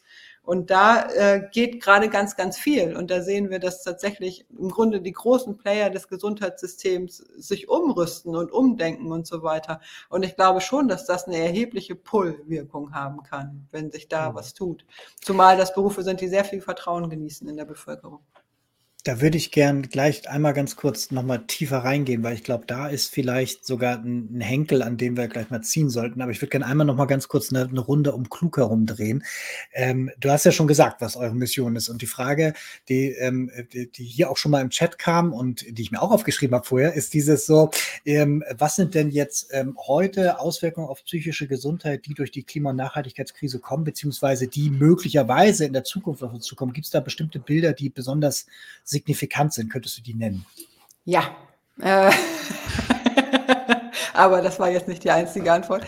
ähm, also es gibt einerseits die Auswirkungen auf die psychische Gesundheit, die kann man zusammenfassen mit psychischer Erkrankungen nebenzu bei voranschreitender Klimakrise.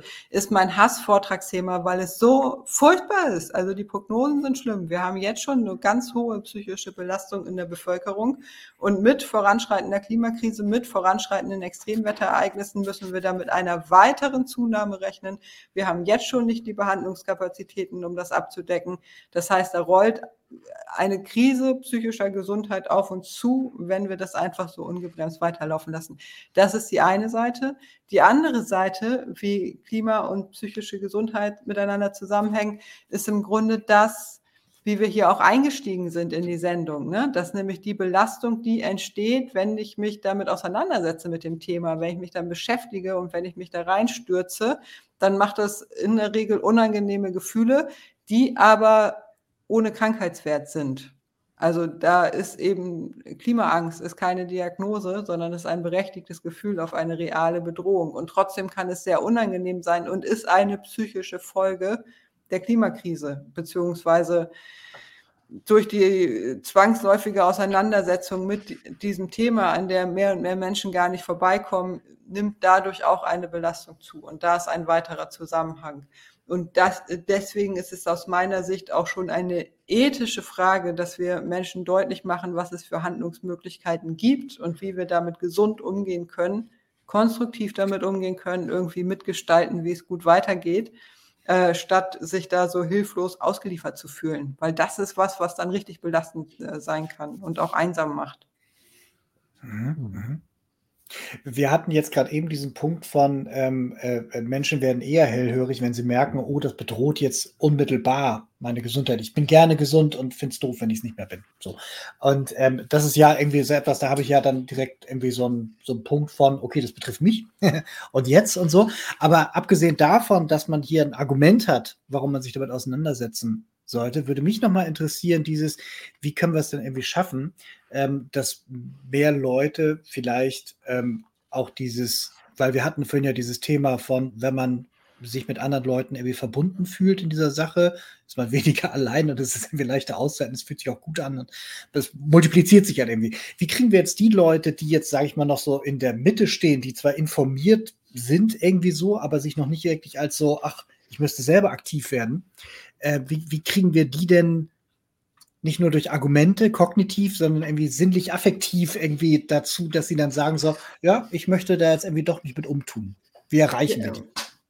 Ja, da können wir uns ja mal fragen, wie attraktiv wir eigentlich selber sind, also als Menschen, die schon aktiv in dieser Sache sind und wie wir denen gegenüber auftreten. Sind wir eigentlich einladend und äh, so treten wir so als Menschen, so als Gemeinschaft auf, dass Menschen denken, hey, da bin ich gerne dabei, das finde ich irgendwie cool, da habe ich Bock drauf, da mitzumachen. Oder kommen wir vielleicht auch hier und da mit einem eher erhobenen Zeigefinger, äh, moralisierende, du musst dich aber erst noch mehr anstrengen und noch veganer essen und so weiter, bevor du hier bei uns mitmachen kannst. Ich glaube, dass äh, wir da auch gut aufpassen sollten, wie, wie es uns, also dass wir den Kontakt zu, gerade zu diesen Indifferenten, zu den Menschen, die noch so, sich so ein bisschen unsicher sind, in welche Richtung das gehen kann und so weiter, dass wir da den guten Kontakt nicht verlieren und auch praktisch schauen, ähm, wie, wie wir den gestalten können, so dass die auch Lust darauf haben, beteiligt mhm. zu sein. Und wo die, wo die ähm, Bridge to the Audiences sind, also wo die gemeinsamen Schnittstellen sind, wo sich vielleicht was draus machen lässt und äh, genau, dass wir da Möglichkeiten aufdecken. Mhm. Ein, also ähm, bei dem Thema Transformation ähm, beschäftigen mich äh, tatsächlich auch nochmal zwei Komponenten. Also einmal würde ich mal sagen, ist es so dieses Thema, ähm, man steht in so einem Konkurrenzverhältnis zu eben, will ich mal sagen, dieser herrschenden Ideologie, die hauptsächlich ja auf Konsum und Massenkonsum und so weiter ausgerichtet ist. Also mein Gefühl ist sozusagen, dass viele Dinge kompensiert werden über Konsum. Also du hast ja vorhin zum Beispiel schon mal gesagt, Einsamkeit.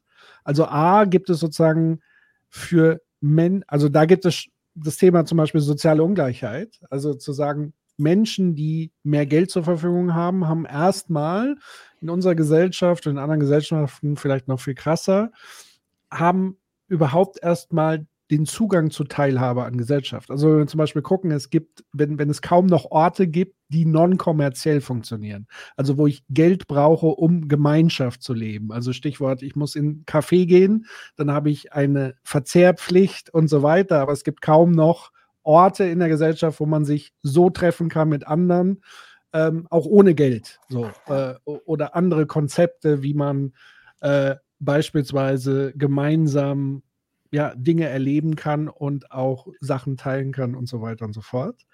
Ähm, das heißt, dieses Konsum und aber auch dieses Geld, was so allgegenwärtig ist, ähm, hat ja auch die Funktion, dass es mir zum Beispiel besser geht. Also da gibt es dann sowas wie Kaufsucht beispielsweise, was ja gleichzeitig wiederum das Problem auch verstärkt. Ähm, das heißt, wie bricht man an, an welcher Stelle bricht man das eigentlich auf, wenn es eigentlich politisch die Normalität zu sein scheint? Also da würden ja alle sagen, die, ja. äh, also die würden ja sagen, hey Patrick, das ist halt Re Realität, das ist Realpolitik, die Dinge sind so, wie sie sind, wir, wir leben halt in der Gesellschaft. Oder es kommen dann so Sachen, ja, willst du etwa in die DDR zurück oder solche komischen Sprüche? Ähm, und damit wird es so ein bisschen vom, vom Tisch gefegt. Also sprich, es wird gar nicht dieses Konsum und dieses Art zu wirtschaften so wirklich hinterfragt und wird auch gar nicht wirklich zugelassen. Naja, es ist für viele vielleicht auch nicht anders vorstellbar. Ne? Das ist das ja. Narrativ, mit dem wir aufgewachsen sind, was uns auch in unserem Umfeld immer wieder, und sei es nonverbal, vermittelt wird. Ähm, wir wissen zum Beispiel, dass wir als Menschen sehr ungerne auffallen. Wir möchten gerne normal sein und dazugehören und uns als Teil einer Gemeinschaft erleben. Und im Moment ist die Gemeinschaft eher konsumorientiert und das ist ein Problem. Wir brauchen attraktive Gegenentwürfe, so dass Menschen auch Lust haben, äh, bei, bei was anderem dazuzugehören und da dann ein Teil zu werden. Und ähm, das äh, Konsum glücklich macht, wissen wir, dass das nicht der Fall ist, ne? für einen kurzen Moment. Das kann dann mal ein Glücksgefühl machen. Ähm, und gleichzeitig stellen wir fest, dass wenn wir zum Beispiel gucken, wie psychische Erkrankungen in der Bevölkerung verteilt sind, dass sie ähm, alle gesellschaftlichen äh, Schichten von ärmer bis reicher betreffen, äh, dass, dass, dass die so verteilt sind, also ärmere, finanziell ärmere etwas häufiger, aber keiner ist davor gefeit. Es ist nicht der Konsum, der irgendwie eine Depression verhindert, ähm, sondern das, was uns gesund hält, sind eher die Faktoren, die bei diesem Wertewandel genannt sind, nämlich Verbindung und Entschleunigung und Zeit und Sinn erleben ein äh, wertekonformes Leben, fördert übrigens auch psychische Gesundheit. Das heißt, das, was wir im Grunde auch brauchen, ist vielleicht sowas wie ein breiterer gesellschaftlicher Reflexionsprozess. Ey, was ist uns eigentlich wichtig, ne? Was ist uns eigentlich wichtig im Leben? Ist das wirklich hier die große Hütte und das schnelle Auto? Oder sind es nicht eigentlich ganz andere Sachen, die uns wichtig sind? Und dann haben wir plötzlich auch wieder viele Verbindungen untereinander, weil äh, zum Beispiel den Schmerz, den wir als Menschen empfinden, wenn, wenn wir bei Verlusten oder wenn jemand nahestehendes krank wird oder so. Das ist was, was so verbindend ist und äh, was Gemeinschaft schafft und auch die Gefühle, die wir haben in verschiedener Hinsicht sind verbindend und das ist, findet kaum noch statt, dass wir darüber sprechen im Alltag. Selbst enge Freunde reden zum Teil nicht mehr über Gefühle. Das muss man sich mal vorstellen. Ja. Ja, Das kann ja nicht sein, dass alle zur Psychotherapeutin gehen müssen, um da mal zu erzählen, was sie eigentlich fühlen. Das müssen wir doch irgendwie auch mal anders hinkriegen. Genau, also äh, deswegen ist sozusagen für mich so Henne-Ei-mäßig. Also man, man, also einerseits, wenn man sozusagen in, in dieser Maschine steckt, die ja gleichzeitig dazu tendiert zu sagen, man muss sich immer mehr anstrengen, ähm, um also viele Leute müssen ja wirklich extrem sich abstrampeln, um sozusagen ihr, ihr Existenzminimum äh, und so weiter zu haben, also jobmäßig und so weiter. Äh, oder weil sie familiär in Care-Arbeit und, und wie auch immer eingebunden sind. Ähm, also Zeit ist sozusagen diesen Faktor, sich zu nehmen. Geld ist ein Faktor. Ähm, ich habe auch das Gefühl, das ist im Vergleich, sage ich mal, zu 70er Jahren in Deutschland komplett so ein bisschen aus dem Ruder gelaufen gefühlt und eben diese zunehmende Kommerzialisierung und Privatisierung von öffentlichem Raum. Ähm, ich musste irgendwie spontan daran denken, ich glaube, die, die schwarze Bürgerrechtsbewegung in den USA haben ja zum Teil auch so interessante Angebote gemacht, wie so offene Küchen. Also so Leute konnten da hinkommen, es wurde gemeinsam gekocht, gegessen. Ah, wir brauchen überall Küfers. Ich hasse ja. nämlich Kochen. Äh, ja. Ich hasse wirklich Kochen. Ich esse total gerne leckere Sachen, aber ich setze mich nicht gerne damit auseinander, mit dem Herstellungsprozess. Und was wäre das für eine Entlastung, wenn es hier einfach in diesem Stadtviertel mal Möglichkeiten in dieser Hinsicht gäbe? Ne? Mhm. Und äh, das, äh, das wäre so ein Gewinn. Die Menschen wissen gar nicht, was sie verpassen ohne Küfer. Ich habe das in Lützerath erlebt, äh, wie das da gut funktioniert hat. Küfer musste jetzt tatsächlich mal. Äh, das ist eine Küche für alle. Das heißt, dass praktisch gekocht wird und man da sich äh, irgendwie täglich ein Essen abholen kann, ein warmes Essen. Genau, weil, am besten natürlich gleichzeitig neben der äh, sozusagen grundlegenden physischen Sättigung ist ja Essen dann auch gleichzeitig immer eben der Anlass in Gemeinschaft sozusagen Gespräche zu führen. Es ist was Gemeinschaftliches und es macht ja überhaupt keinen Sinn. Ich wohne hier in einem neuen Parteienhaus, dass hier alle einzelnen Parteien, jeder in der eigenen Küche irgendwie eine Mini-Portion kochen. Das wäre doch total hilfreich, wenn eine, die vielleicht auch noch Freude daran hat und wir dann dadurch irgendwie mehr Gemeinschaft her äh, herstellen können. Es gibt so viel zu tun. Genau, ähm, aber die Voraussetzung, und, und da wollte ich eben auf diese strukturelle Bedingung hinkommen, ist ja eben, es braucht einen Ort, der betrieben wird. So, wir merken gerade gleichzeitig, die Mieten explodieren und pipapo. Äh, es braucht sozusagen Zeit, damit Leute sich genau an diesem Punkt organisieren und das machen können. Plus natürlich die, die Lebensmittel etc. pp. Ähm, das heißt, gefühlt wird das ja immer herausfordernder und gleichzeitig erleben wir zumindest auch in Deutschland den Diskurs, es wird immer mehr nach unten getreten. Also die, denen es eh schon monetär und so weiter nicht gut geht, denen soll jetzt noch mehr abverlangt werden und keine Ahnung was. Ähm, und gleichzeitig sind natürlich die, die am meisten davon profitieren, zugleich ja in dieser Situation auch noch verantwortlich äh, für, für die Misere der Klimakatastrophe, weil sie am meisten emittieren und so weiter und ein Leben in Saus und Braus führen können. Ob sie dabei wirklich glücklicher sind, stelle ich mal äh, zur Debatte. Aber die Frage ist wirklich, wie schaffen wir es, das Strukturelle irgendwo aufzubrechen? Einfach machen oder nach Angeboten Ich glaube, dass das ziemlich, äh, dass ziemlich viele Menschen sich diesem Gedanken anschließen können, dass extremer, extremer Reichtum etwas ist, äh, was ein Problem ist. also einerseits, wenn wir gucken, was das zur Emission zur Folge hat, ne, und andererseits einfach aus Fragen der Ungerechtigkeit das vermehrt sich von selbst, während wir uns hier einen abkrebsen, um irgendwie die Wohnung zu finanzieren. Das ist einfach so tief ungerecht. Da würde ich vermuten, dass viele Menschen dafür ein grundsätzliches Ungerechtigkeitsempfinden haben, was auch über die Klimabewegung an sich hinausgeht, weil es einfach so krass ungerecht ist in vieler Hinsicht. Und mhm. ähm, gleichzeitig wird es also bildet es sich in der öffentlichen Debatte noch so wenig ab. Das wundert mich, weil die Ungerechtigkeit einem ja geradezu entgegenspringt. Ähm, vielleicht liegt das an solchen Scheindebatten wie da muss man jetzt das Gendern verbieten, dass man sich dann darüber aufreibt. Aber das ist ja eigentlich die richtig krasse Ungerechtigkeit, ne? mit Überreichtum und wie die sich viel besser schützen können vor den Folgen der Klimakrise und gleichzeitig maßgeblich dazu beitragen, dass es immer weiter voran angeheizt wird. Hm. Äh, das ist doch äh, ja, empörend. Und ich habe tatsächlich auch das Gefühl, dass wenn es so um dieses Thema der Verzichtsdebatte ist, die wird ja zum Teil auch extrem krude geführt oder vermieden oder abgebügelt und so weiter.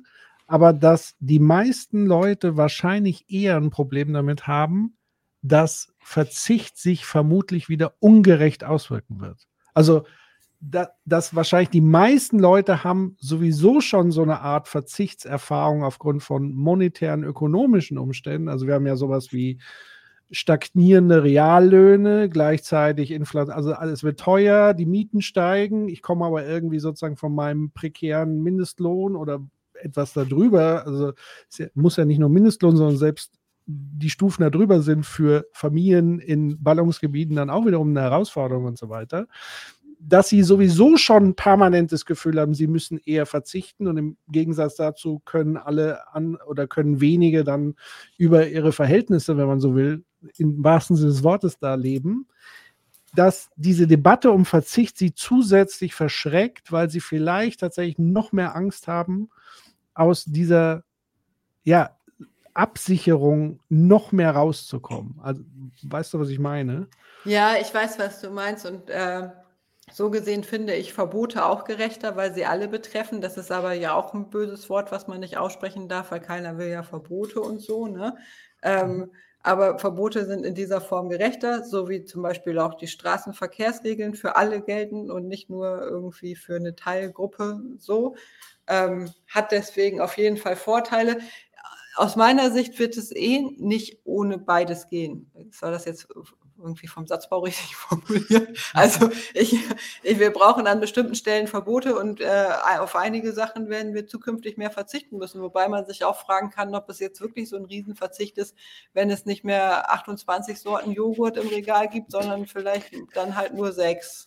Genau, ich glaube nämlich, das ist, das ist, glaube ich, ganz wichtig, da auch mal genau drauf zu gucken ähm, und wer da genau wen was wie gefragt hat und wie denn die Leute wirklich drauf schauen, weil dieser, äh, der Verbotsbegriff ist ja weaponized seit 2013, aber er ist im Prinzip all around us. Ne? Also wenn es ein Verbot von, Kochtyp, äh, von Kopf Tüchern sind, dann sind Leute ganz schnell dabei. So. Gendern Oder darf gendern, auch immer wieder verboten Gendern auch, ne? so, ne? Und so weiter. Also es gibt genügend, also das ist jetzt. Aber ne, Klimasachen ne, verbieten geht gar nicht. Das ist genau. ja auch total schräg es ist eine Frage, von welcher Seite das kommt. Und darin erkennen wir ja schon, dass es erstmal jetzt keine generelle Sache ist, sondern dass es halt eben manipulativer Teil im Diskursraum ist. Und genau das Gleiche ist das auch mit diesem Verzichtsding. Ich glaube, und da hast du gerade eben den richtigen Punkt schon gesagt, 26 äh, Sorten verschiedene Marmelade und so weiter sind halt nicht Freiheit, sondern die herrschende Klasse möchte ganz gerne, dass wir glauben, dass es Freiheit ist und er findet quasi Selbstgespräche im Diskursraum, wo sie dann irgendwie sagt von wegen, jeder, der irgendwie politisches Handeln Handeln tut, und das macht man eben über Verbote, indem man sagt, das ist richtig, das ist falsch. Oder das erlauben wir, das erlauben wir nicht. Das ist das, was, wo man eben Grenzen zieht und das nennen wir eben Verbot. Sagt also, politisches Handeln ist falsch, damit nichts eingeschränkt wird. Und auf der anderen Seite sagt sie, in dem Moment, wenn du jetzt nur noch 25 Sorten Zahnpasta hast, lebst du quasi im Gulag. Und das ist natürlich eine erfundene Debatte, weil der normale Durchschnittsdeutsche natürlich so bescheuert nicht ist. Aber wenn du ihm fünf Jahre lang das erzählst, die Leute dann sagen so, Nein, die Grünen finde ich doof, weil die haben ja mal vorgeschlagen, man könnte darüber nachdenken, ob in deutschen Behörden einmal die Woche vielleicht vegetarische Gerichte angeboten werden. Das ist natürlich totaler, ne? also und ich glaube, würde man heute auch fragen, immer noch den Durchschnittsdeutschen, man würde ehrlich fragen und vielleicht sogar auch noch die richtige Information mitgeben und so, dann käme man vielleicht auf andere Punkte. Dieser, dieser Punkt, also dieser, dieser Gesprächsgegenstand, Deutschland ist ein Monolith. Und die weit über, überbordende Meinung ist, das und das wollen sie, ist aus meiner Sicht eine Chimäre, die man einfach nur benutzt, um damit solche Herrschaftsdiskurse zu führen. Ja, Also, weiß ich jetzt nicht, was ich dazu sagen soll. Ja, ich, ich wollte, wollte noch auch einfach kurz was sagen, weil nämlich dieses so, also gar nicht mal als Replik da drauf, sondern einfach nur, weil wir ja diese, diese, diese, diese Sache, wie wir darüber sprechen, und jetzt meine ich nicht uns, sondern wie so Gespräche simuliert werden. Es ist ja auch im Diskursraum nicht wirklich ein Diskurs, sondern es wird dann einfach so kommunikierhaft solche Sachen in den Raum gestellt und der andere nimmt das dann in irgendeiner politischen Talkshow dann Volley und weil dann eben jetzt leider nicht da irgendwie noch der, ein anderer großer Verlag in, in Europa da irgendwie anderen Journalismus macht, hat leider die Gegenseite jetzt nicht diese tolle Schlagzeile, die sie benutzen kann, sondern steht einfach nur da und sagt dann so, ja, sehen wir anders, die Wirklichkeit ist anders, bla und so weiter. Also das, die, die Art, wie wir darüber reden, die ist halt beknackt. Ja, und ich glaube, was ich mir wünschen würde an dieser Stelle, ist, dass wir alle mal ein Stück weit reflektieren, wie hoch wie krass hoch unser Lebensstandard hier in Deutschland ist. Und dass wir also eben nicht irgendwie, wenn wir an bestimmten Stellen verzichten oder Verbote haben, sofort zurück in der Steinzeit landen, irgendwie von unserem Wohlstand, sondern dass wir es hier so, so gut haben im Vergleich zu anderen Ländern, dass wir tatsächlich auch mal ein bisschen was abgeben können vielleicht äh, mal so ein bisschen Bescheidenheit an der richtigen Stelle und so. Das fände ich schon angemessen, statt so eine Dauerhybris zu pflegen, dass es immer noch weiter und noch geiler werden müsste. Das äh, finde ich sehr unangenehm. Und, und da glaube ich, da glaube ich, muss man sowieso noch mal an den Punkt kommen, weil diese Grenze, an der das Erdsystem ja noch in der Lage ist, das Ganze aufzufangen, ist ja an einer Stelle, die wir in Deutschland teilweise schon einhalten der deutsche Konsum an ein, ne, also dieses, ne, wenn du bei, bei 2,1 äh, Tonnen bist, ähm, das halten einige ein, weil sie halt eben arm sind. Weil sie wenig fliegen können, weil sie nicht ständig Rindfleisch essen, wie andere Leute Wasser aus dem Wasserhahn und so weiter. Also, wenn wir das schaffen würden, auf dem Niveau der 70er Jahre zu sein, so äh, wäre ja im Prinzip auch eine ganze Menge schon geschaffen. Das heißt also, selbst wenn man das machen würde, was vorgeworfen wird nach dem Motto, ah, ihr wollt uns ja irgendwie in andere äh, Kreise des Wohlstands bringen und so weiter. Selbst dann gäbe es uns immer noch besonders gut. Und deswegen ist es halt so traurig, dass wir halt also nicht mal über die Transformation nachdenken. Wir sind nicht auf dem Weg, wir denken noch nicht mal darüber nach, weil man vorher den Leuten erzählt hat, es gibt nur zwei Wege, nämlich entweder Ausbeutung der ganzen Welt ähm, und wir machen weiter wie bisher, ne, nach uns die Sintflut, oder wir leben in Höhlen. Das sind die beiden Debatten äh, äh extrem. Aber wir denken gerade darüber nach, Jens. Wir, also, ne? Es ist nicht, es, es sind, ja, ich verstehe, wie du das darstellst von der Polarität. Und gleichzeitig glaube ich schon, dass es in der Mitte so einen Raum gibt, der sich aktuell auch weitet. Und wo mehr und mehr Menschen eben erkennen, dass es nicht nur das eine oder das andere, sondern dass es viele, viele Möglichkeiten dazwischen, viele Gestaltungsspielräume und so weiter gibt.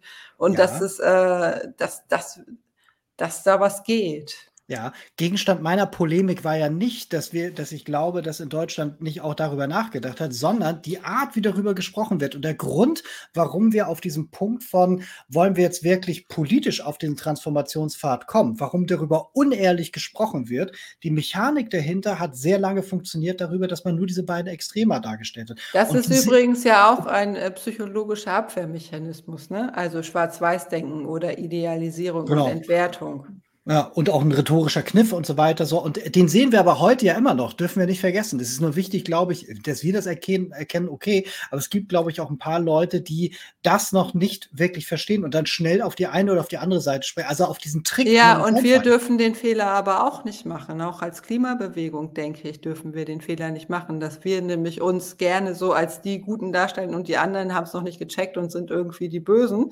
sondern dass wir, dass Idealisierung und Entwertung oder so ein Schwarz-Weiß-Denken immer auch einen Teil der Realität ausblendet. Das sehe ich schon als, tatsächlich als Gefahr. Und ähm, wo ich mich mitunter zum Beispiel in schwierigen Gesprächen, wo ich denke, hm, du hast es aber irgendwie auch noch nicht gecheckt und so, an die eigene Nase fassen muss und gucken muss, dass ich nicht in so einer Entwertungskiste lande, sondern gucke, wo sind die Verbindungen, wo kann ich da im Kontakt bleiben. Hm, hm, hm. Und ich glaube, das ist auch für uns herausfordernd und da können wir noch an uns arbeiten. Genau. Okay. Wir gehen mal so langsam auf die Zielgeraden, weil wir haben ja gesagt, so bis halb ist so der Energielevel. Ein Ding, was, glaube ich, zu dem letzten ganz gut passt, weil es ja auch so diese Polarisierung nochmal hat, ist sozusagen dieses Optimismus Pessimismus, weil im Chat kam auch so die Frage, wie geht man sozusagen mit Dauerpessimisten äh, äh, um? Dann kam auch gleich schon die Replik, aber so ein künstlicher Optimismus ist ja auch schlimm. Und tatsächlich würde ich sagen, ich, ich persönlich würde auch eher äh, äh, mich in Richtung Pessimismus eingehen, wobei ich ja dann zum Teil sagen würde, ich bin näher am Realismus. Oder mit dem Ding, naja, ich gehe erstmal lieber vom Schlimmsten aus, weil dann lasse ich mich wenigstens positiv überraschen und merke dann aber immer wieder, ah, ich bin doch irgendwie da auf. Funktioniert nicht, sagt, glaube ich, die Forschung mit dieser Enttäuschungsprophylaxe. Ja, aber ich fürchte, was sagt denn dann die Forschung zu dem äh, Daueroptimismus? Ja, beide Extreme blenden was aus, ne? Also ja. das ist im Grunde wieder die gleiche Dialektik wie gerade. Also äh, dass wir dann wieder in Extremen landen, die, die, die nicht real sich so abbilden. Also für viele Sachen ist es real zu spät. Da haben wir allen Grund, pessimistisch die ganze Situation zu betrachten. Und gleichzeitig ist es nicht so, dass irgendwie unser Leben in in ein paar Jahren komplett zu Ende und es lebt dann gar keiner mehr. Das ist einfach auch nicht wahr, sondern wir bewegen uns irgendwie in so einem Mittelfeld und das jetzt gut zu gestalten, das ist doch vielleicht das Entscheidende. Und ähm, dann, ja, also da hilft dann vielleicht tatsächlich ein Stück weit auch der Blick aufs Hier und Jetzt und äh, wie mache ich das jetzt heute, nächste Woche und vielleicht noch äh, ja, die nächsten Monate. Sehr gut. Solange wir, sag ich mal, dieses Format machen können, ist, glaube ich, noch alles relativ easy. wenn, wenn, wenn das nicht mehr sendbar ist, aus irgendwelchen Gründen, dann wird es, glaube ich, schwierig. Ähm, vielen Dank, Lea. Magst du irgendwie gegen Ende noch irgendwas äh, unterbringen, was wir jetzt vielleicht gar nicht angerissen thematisiert, was dir aber noch auf dem Herzen liegt, mitzuteilen den Leuten da draußen? Die Psychologists haben eine neue äh, Website, das kannst du tun.de. Die ist super cool mhm. äh, für Leute, die Handlungsmöglichkeiten suchen. Kann ich sehr empfehlen, da mal drauf zu surfen. Das würde mir noch einfallen. Und ansonsten ähm, bedanke ich mich für das nette Gespräch und hoffe, dass äh, man mir noch folgen konnte. Ich war ein bisschen K.O., weil ich einen sehr langen Tag hatte, aber ich glaube, wir haben das ganz gut gewuppt. Das, das würde ich auch sagen. Äh, äh, es war auf jeden Fall sehr bereichernd. Bevor wir jetzt alle irgendwie äh, zu Bett gehen und rausgehen, haben wir, glaube ich, noch zwei Ankündigungen. Genau, wir äh, haben noch so äh, zwei, drei ja. Folien. Die Frage ist, äh, Lea, möchtest du schon los oder? Ja, ich gehe dann. Okay, alles klar. Ja, dann verabschieden wir dich. Vielen lieben Dank. Es war wirklich toll und die Zeit ist wie im Fluge vergangen. Das sollten wir möglichst bald mal anschließen. Vielen Dank. Jo, danke, danke für die Einladung und schönen Abend, gute Nacht. Ebenso, danke. Ciao. Tschüss. Ciao. Ja, sehr gut. Ähm, wow, das ist, es ist immer so, also tausend Sachen und irgendwie auf einem auf einem hohen Niveau und äh, ja, war wieder echt echt spannend und gleichzeitig auch so ein bisschen uplifting, so weil das irgendwie so die die Sachen immer so ja so mit Vernunft auch ordnet. Es klingt immer alles so schlau und irgendwie macht das irgendwie auch Sinn und ähm, ja, ich gehe aus solchen Gesprächen dann immer tatsächlich auch ein bisschen äh, positiv beschwingter heraus. Insofern ja. klasse. So soll ähm, das sein. Genau, wir haben äh, zwei Ankündigungen und beziehungsweise zwei Infos und ich habe davor noch eins geschaltet, weil das tatsächlich äh, ist mir wichtig. Also dieses, wenn wir jetzt positiv sind, keine Sonde, das machen wir jetzt wieder kaputt. Ähm, und zwar, es ist es ist tatsächlich, wer äh, sich auch schon länger mit der ganzen Scheiße auseinandersetzt, dem wird eins auffallen, nämlich immer rund um die äh, Klimakonferenzen, auch immer rund um IPCC gibt es immer bestimmte journalistische Versatzstücke. Die kommen immer rechtzeitig drumherum. Das ist so Begleitberichterstattung, die jetzt aber nichts mit der Konferenz zu tun hat, sondern vorher und nachher kommt meist was. Meist nachher der Relativierer und vorher meist irgendwie so ein positiver Reinbringer. Das ist dann ist ganz spannend. Da findet ihr immer irgendein Piece, was dann irgendwie die Leute nochmal irgendwie so framed in Richtung das Meinst irgendwie gut oder so. Und, das, ob, ob, du das äh, einbringst mit dieser Solaranlage jetzt? Ja, pass auf. Ähm, ich okay. weiß nicht, ob es dasselbe ist, aber ich, ich hau mal einen raus. Ähm, und zwar, ähm, äh, äh, weil das jetzt ja uns dreunt, äh, wird jetzt schon sehr bald ähm, da was kommen. Und ich, ich könnte mir vorstellen, eins von diesen Sachen wird sein. Moment mal bitte. Ich habe nämlich auch schon ein bisschen was dazu gelesen und ich könnte mir vorstellen, das wird vielleicht noch ein bisschen mehr in die Breite getreten. Und hier geht es weniger, also ein bisschen auch um den Inhalt, es geht aber vor allen Dingen darum, welche Funktion das erfüllt. So, take home with a truckload of salt.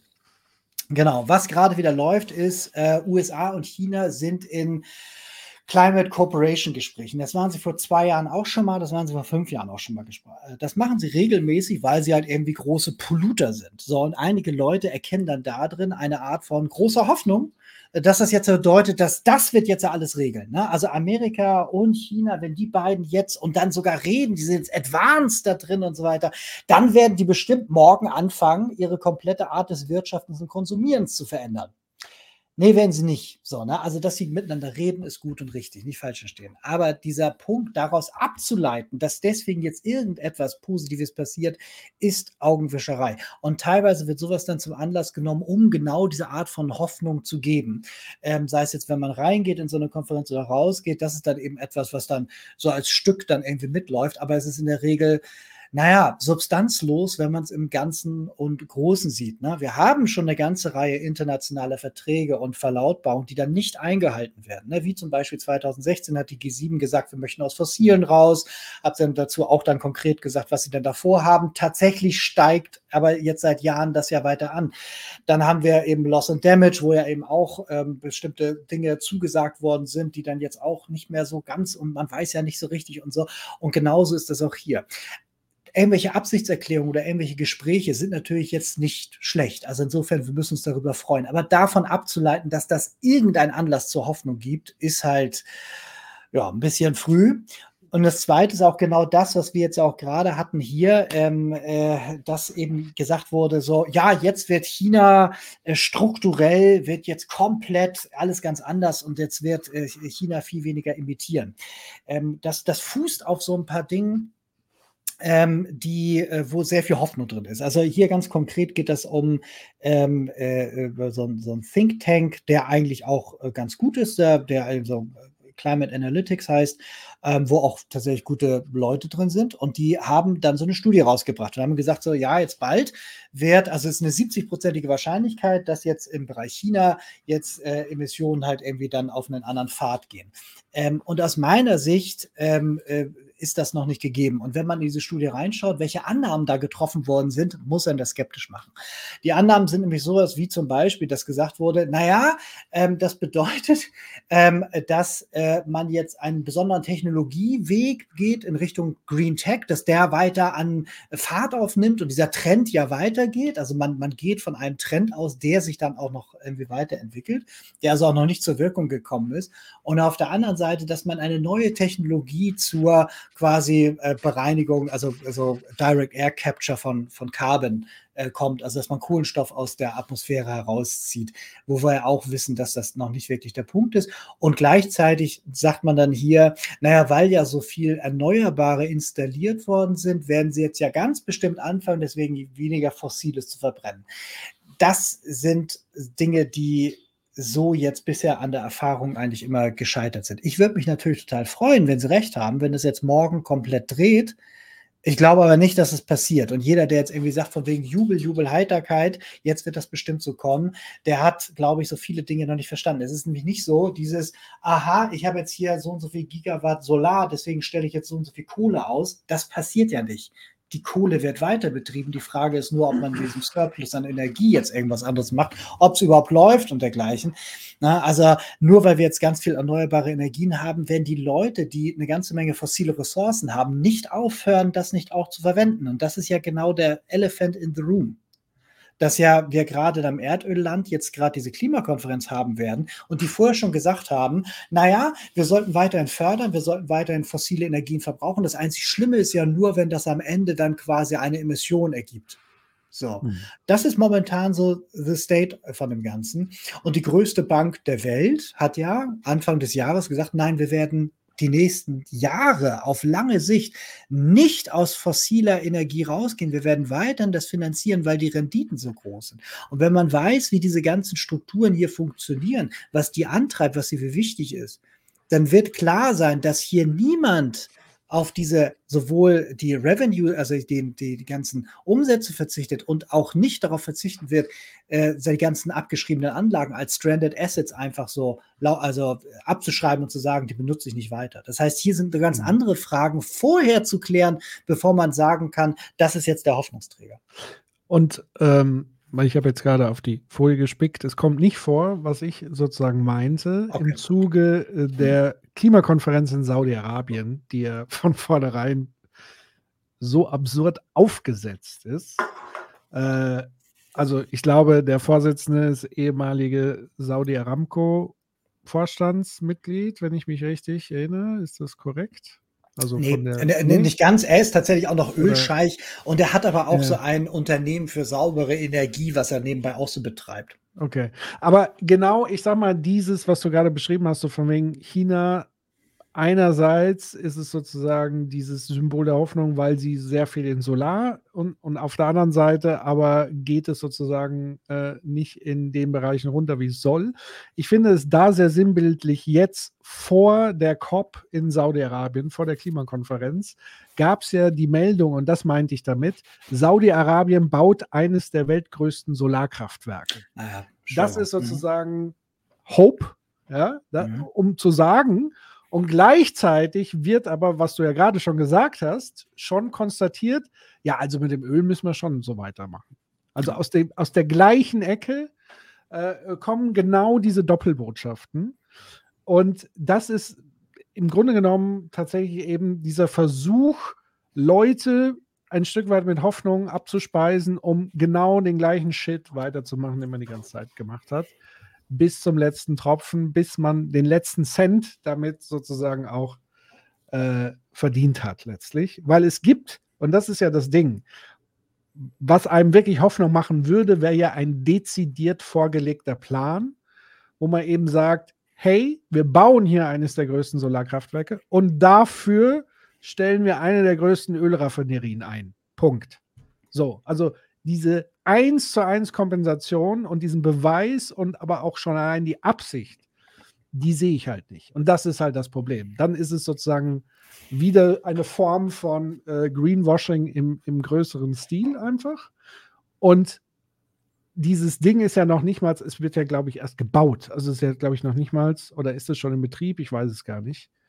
Äh, ihr müsst mal nachgucken.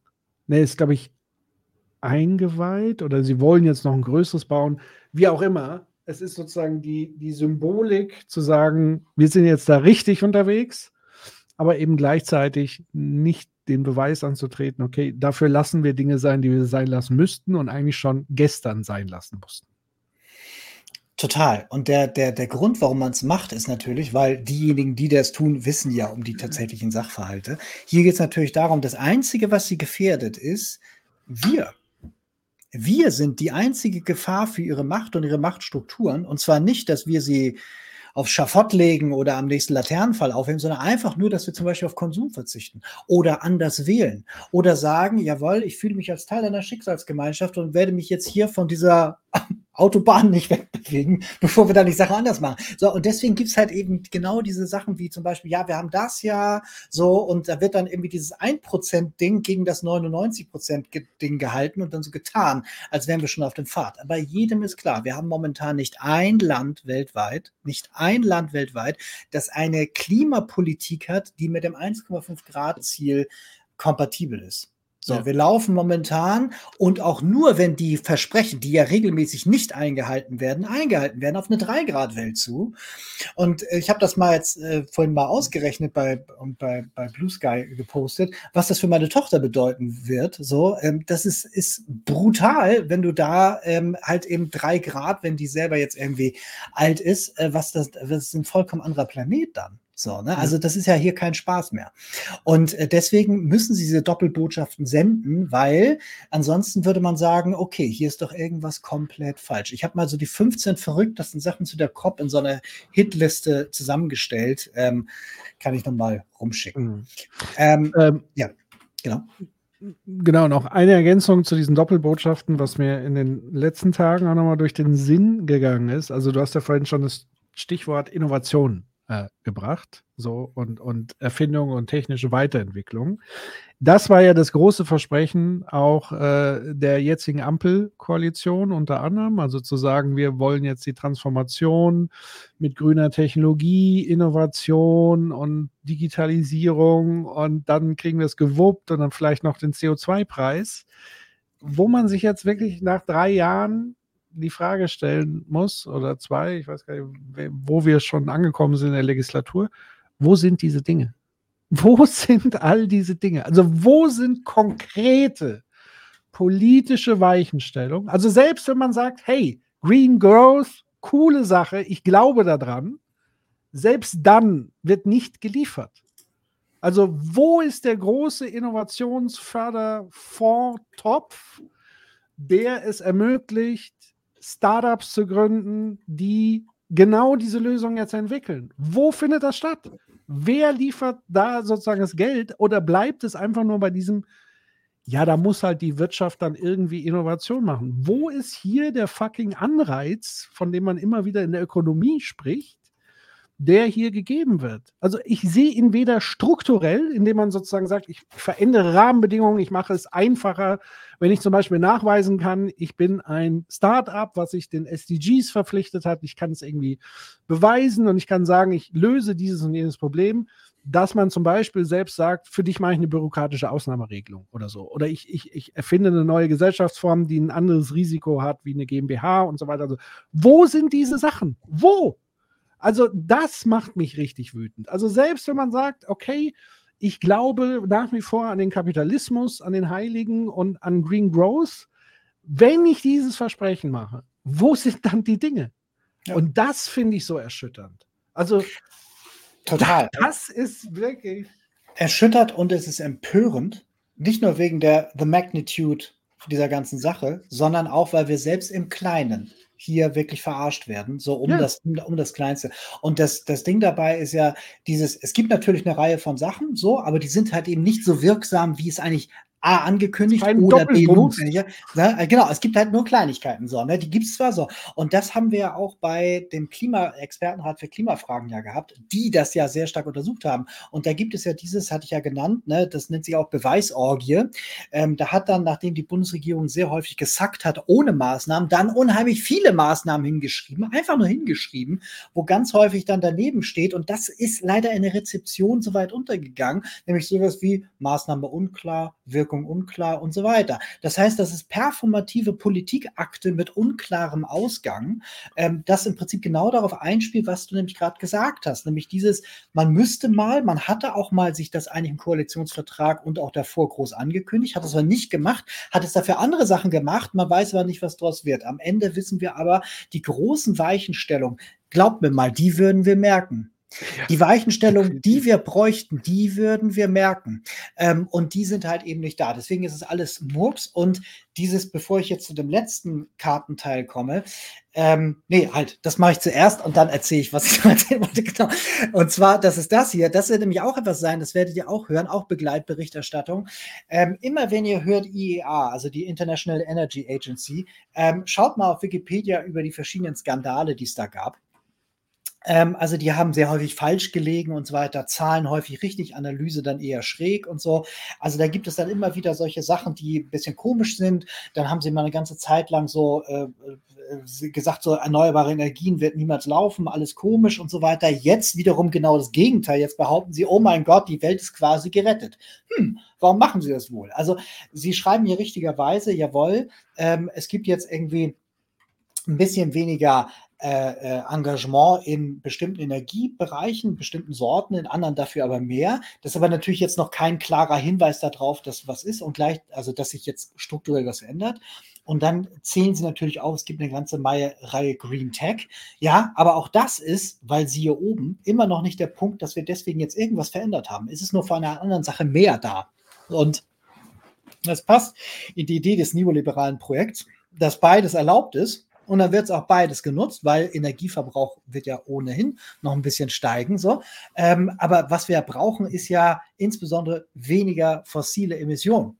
Und das wäre der entscheidende Stelle. Das heißt, solange nicht ein Gesetz da ist, das jetzt irgendwie Subventionen massiv beschneidet, was ja sogar auch Weltbank sagt, was auch der Internationale Währungsfonds sagt, dass die UNO sagt, dass wir das brauchen, der WEF sagt, dass wir das brauchen. Das muss sich ja vorstellen. Da sitzen ja die Leute, die ran zu verdienen. Aber solange nicht eine Regierung sagt, okay, ich schränke jetzt Subventionen ein oder wir fangen an, jetzt tatsächlich Verbote auszusprechen, wir fangen an, Explorations, also irgendwas da wirklich substanziell zu tun, solange ist das alles keine Trendwende gar nicht nicht.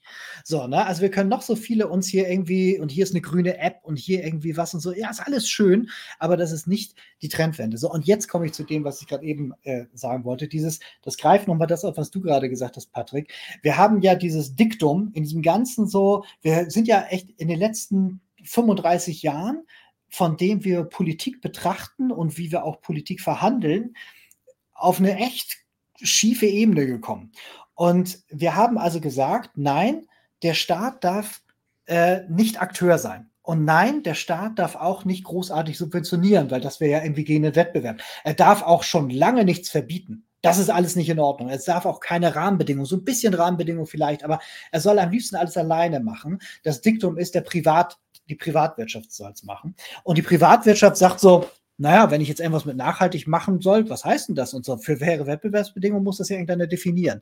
Dann definiert die Staatengemeinschaft, zum Beispiel in der EU, mit der Taxonomie das, dann weiß das jeder. Und damit ist jetzt was geholfen? Ja, nix. Denn man weiß jetzt nur, was das eben, was jetzt nachhaltig und was nicht nachhaltig ist. Und wenn ich jetzt sage, ich als Finanzmarkt lege jetzt ein Produkt auf, wo Kleinanleger Geld rein investieren können, kann ich mich immer noch frei dafür entscheiden, das eine oder das andere zu machen. Das Einzige, was jetzt der andere weiß, ist, das ist nachhaltiger als das. Und die Idee des Staates oder der Staatengemeinschaft der EU ist jetzt dieses, wenn alle transparent wissen, was los ist, werden alle die vernünftige Entscheidung treffen, nämlich für den Planeten zu handeln. Und deswegen ist das so irre, zu hoffen, also irgendwie, wenn man sagt, wir brauchen Schwammstädte, dann stimmt das. Aber wer soll die denn bauen? Der Staat darf es ja nicht, weil Schuldenbremse, weil er selber keine Wohnung bauen soll, weil er selber keine großen Infrastruktursachen machen soll. Aber Privatmenschen haben gar keinen Anreiz dafür. Das heißt, und das ist jetzt nur ein Beispiel, und wir können das jetzt irgendwie von links auf rechts drehen, aber dieses, es, es, gibt keinen großen Grund zur Hoffnung, ist das eine. Und zweitens, das liegt auch daran, weil wir uns strukturell bestimmter Maßnahmen beraubt haben, selbst beraubt haben. Wir können uns ja morgen wieder dazu ermächtigen. Das mhm. ist eine Entscheidung im Bundestag zu sagen, so, ja, wir erlauben uns wieder staatliches Handeln. Das steht ja auch in der Verfassung. Genau, und dann, und dann sind wir wieder im Spiel. Ne? Aber bis ja. dahin ist das Ganze halt eben etwas, na, hoffentlich wird irgendjemand uns erlösen und das machen. Und so. Da wird nichts kommen. Nix. Mhm. Das ist, das ist halt irgendwie, weil nämlich genau, wenn man dann sagt, wir beschränken uns nur auf Marktmechanismen, sind wir genau in diesem Marktmechanismus drin, habe ich keine Rendite, mache ich nicht. Ich, also ganz ehrlich, ich nehme das auch nicht mehr ab weil das ist, es wird ja anders praktiziert. Also ich nehme nicht mehr dieses, sie glauben an diese Ideologie hundertprozentig ab, weil sie es nicht tun, in gewissen Bereichen eben nicht. Ja, genau. In gewissen Bereichen ist der Staat dann plötzlich super duper. Also ich habe ja gerade gesagt, in der Verfassung stehen ja so Sachen wie, wir können Produktionsmittel vergesellschaften. Das steht in unserer deutschen Verfassung. So, also das ist möglich. Ja äh, wenn es sein muss und wenn es sozusagen der Gemeinwohldienst, also der Staat ist immer nach dem Gemeinwohl und so weiter verpflichtet und nicht der Wirtschaft verpflichtet. Das ist so das eine. Aber der Staat wird in manchen Fällen ja so genau gehandhabt, damit es für manche Industriebereiche wohlwollend ausfällt. Also ein Stichwort fiel im Chat Bankenrettung. Da ist dann der Staat plötzlich gut genug, sozusagen das System zu stützen und Verluste sozusagen zu vergesellschaften, aber die Gewinne auf gar keinen Fall vergesellschaften. Da darf man nicht angehen. Das nächste ist dann auch so Einzelrettungsmaßnahmen von, oder nehmen wir hier äh, die Chipfabrik, wo ich dann auch sage, Chipfabrik muss doch super lukrativ sein äh, alle wollen das irgendwie. Warum passiert es nicht von alleine? Nein, da muss es eine staatliche Anschubfinanzierung im Milliardenbereich geben, damit das passiert. Und warum sollte das beim Thema äh, Nachhaltigkeit und Klimaschutz irgendwie anders sein? Das ist ja doch völlig augenscheinlich, dass das so nicht funktioniert und dass sie es so auch nie praktizieren und praktiziert haben sondern es gibt immer diese Ausnahme, aber dafür gilt dann so dieses allgemeine Markt, bla bla bla. Nein, ich glaube tatsächlich, dass es sozusagen traditionelle Industrien gibt in Deutschland, die Akteure in sich haben, also man sieht ja hier die Familie Quandt und, und Klatten und Co., dass die einen besonderen Schutz erfahren von der Politik. Und wenn die anrufen würden und sagen, hier, gibt uns mal ein paar Milliarden, damit wir unser Geschäft machen. Oder hier die großen Stahlkonzerne kriegen Milliarden, damit sie umstellen auf grünen Stahl und so. Da funktioniert es plötzlich. Aber irgendwie mal einen großen Fonds aufzusetzen, wo Leute, die jetzt nicht schon Kapital mit ihrer Industrie haben, die sozusagen nicht was haben, was in Zukunft abgeschafft werden soll, ähm, die bekommen nicht die Chance, genau das eben zu machen, um mitzuhelfen mit neuen Businesses, mit neuen Unternehmen. Das wäre ja auch ein riesiger Innovationsschub, auch in Sachen Bekämpfung sozialer Ungleichheit, Leuten zu ermöglichen, selber zu gründen in diesem Bereich. Was glaubst du, was hier an Innovationskraft entfesselt werden würde. Äh, dass ich allein schon diese Begriffe verwende, ist schon äh, obskur, aber es, ich bin davon auch tatsächlich überzeugt, dass das passieren würde. Ja. Das alleine wird das Problem nicht lösen, aber es wäre ein Anfang und ein super wichtiges Signal, um mal neue Tatsachen zu schaffen. Weil sich die Rahmenbedingungen geändert haben. Ja. Weil das ist nämlich genau der, der Punkt ist. Wenn die Rahmenbedingungen gleich bleiben, dann ist die durchgesetzte Technologie, wenn sie halt eben zugleich sonst kostenmöglich ist und etabliert ist und jetzt nicht irgendwie durch komische andere Faktoren noch, wird sich dann irgendwie auch weiterhin dann noch Bahn brechen. Wenn du was Neues da irgendwie einbaust, da musst du schon wirklich viel tun, dass das dann eben das andere verdrängt. Und wir reden ja hier gerade über sehr viele infrastrukturelle Sachen, wo dann auch wieder die Frage ist, ob dann irgendwie überhaupt Marktmechanismen überhaupt gangbar sind. Also von über A, C, D, E, F. Wir brauchen hier eine Politik, die das Ganze ernst nimmt und tatsächlich dann macht. Ähm, jetzt können wir natürlich hoffen, dass wir haben jetzt ja gerade dieses Klimaanpassungsgesetz jetzt da irgendwie neu bekommen. Wir werden sehen, ob da jetzt irgendwie was rausfällt oder so.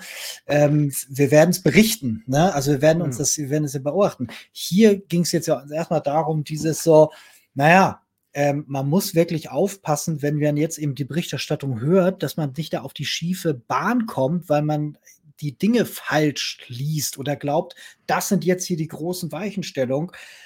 Spoiler sind sie nicht. So, und das war dieser Punkt, genau. So, das äh, war jetzt noch der kleine Rausschmeißer. Ähm, beim vorletzten Mal hatten wir etwas zum Thema äh, Kollaps gehabt und haben verschiedene Kollaps-Situationen mal aufgezählt, weil wir haben ja nicht nur das Nachhaltigkeits-, das Nachhaltigkeitskatastrophenthema, wir haben ja auch ein Thema mit halt irgendwie auch ganz anderen Sachen im Bereich Wirtschaft, Demografie, soziale Dingsbums und so. Es gibt also viele Sachen, die gerade kollabieren.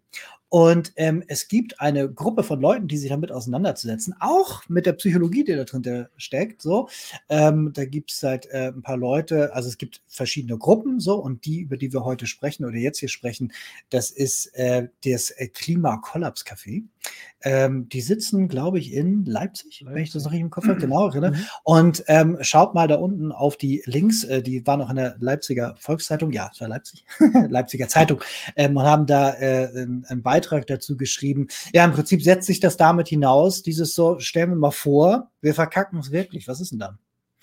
Ähm, da geht es ja nicht darum zu sagen, jetzt machen wir alle so äh, Walking Dead-mäßig kämpfen gegeneinander und die Letzten, die überleben, die dürfen dann quasi Gesellschaft neu auswählen. Nein, man kann das ja auch versuchen, halt irgendwie anders aufzunehmen. Die, äh, weil das eine Belastung ist, das alles zu wissen und irgendwie auszuhalten, sondern man kann sich auch versuchen, darauf irgendwie anders vorzubereiten. Und da gibt es hier ein paar interessante auch so Checklisten, das ist dieses Deep Adaption Thema, äh, dass man sagt, okay, lass mal irgendwie auch naja, selbstwirksam darauf vorbereiten, was denn passiert, wenn hier bestimmte Sachen ausfallen. Ich könnte zum Beispiel vielleicht ein, zwei Kulturpflanzen anbauen, weil ich das als Kind mit meiner Uroma, die mal geflohen ist, mal gelernt habe. Aber wahrscheinlich würde ich versagen und total verhungern, wenn ich jetzt so einen Garten anlegen würde. Das würde ich aber ich, Jensi, gerne lernen, weil dann fühle ich mich nämlich hier selbstwirksam. Also und um solche Sachen geht es da eben auch und das ist deswegen ganz spannend. Schaut da mal rein. Ich könnte immerhin Hanf anbauen, äh, was ja eine multifunktionale Pflanze ist. Man kann Seile machen. genau, Seile. Ja, Öl herstellen, also Saatgut und so weiter. Also das äh, ist wirklich eine nicht zu unterschätzende Kulturpflanze. Ähm, man kann sogar, ich glaube, wer war das? War das nicht sogar Henry Ford, der aus Handfaser ein Auto gebaut hat? Ich weiß es nicht. Da war mal was. Aber man ja. kann sehr viel damit machen. Äh, und sie wächst halt auch unter widrigen Bedingungen.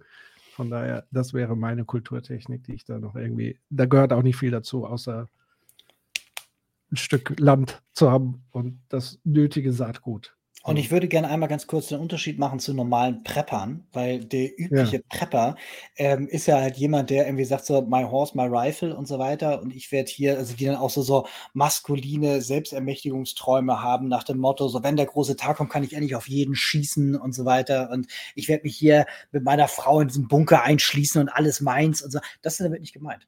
Sondern was hier gemeint ist, ist vorbereiten, ein solidarisches preppen, ein solidarisches Vorbereiten, nämlich darüber zu sagen, was braucht denn eine Gesellschaft, die so einen Kollaps erlebt hat, um nicht nur zu überleben, bis die Wasservorräte weg sind, sondern wie bauen wir denn die nächste Gesellschaft, die nicht so verkackt?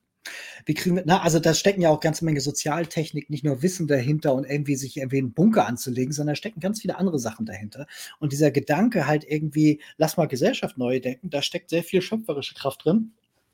Deswegen, ähm, schaut da ruhig mal rein. Wenn euch das interessiert, das ist schon spannend.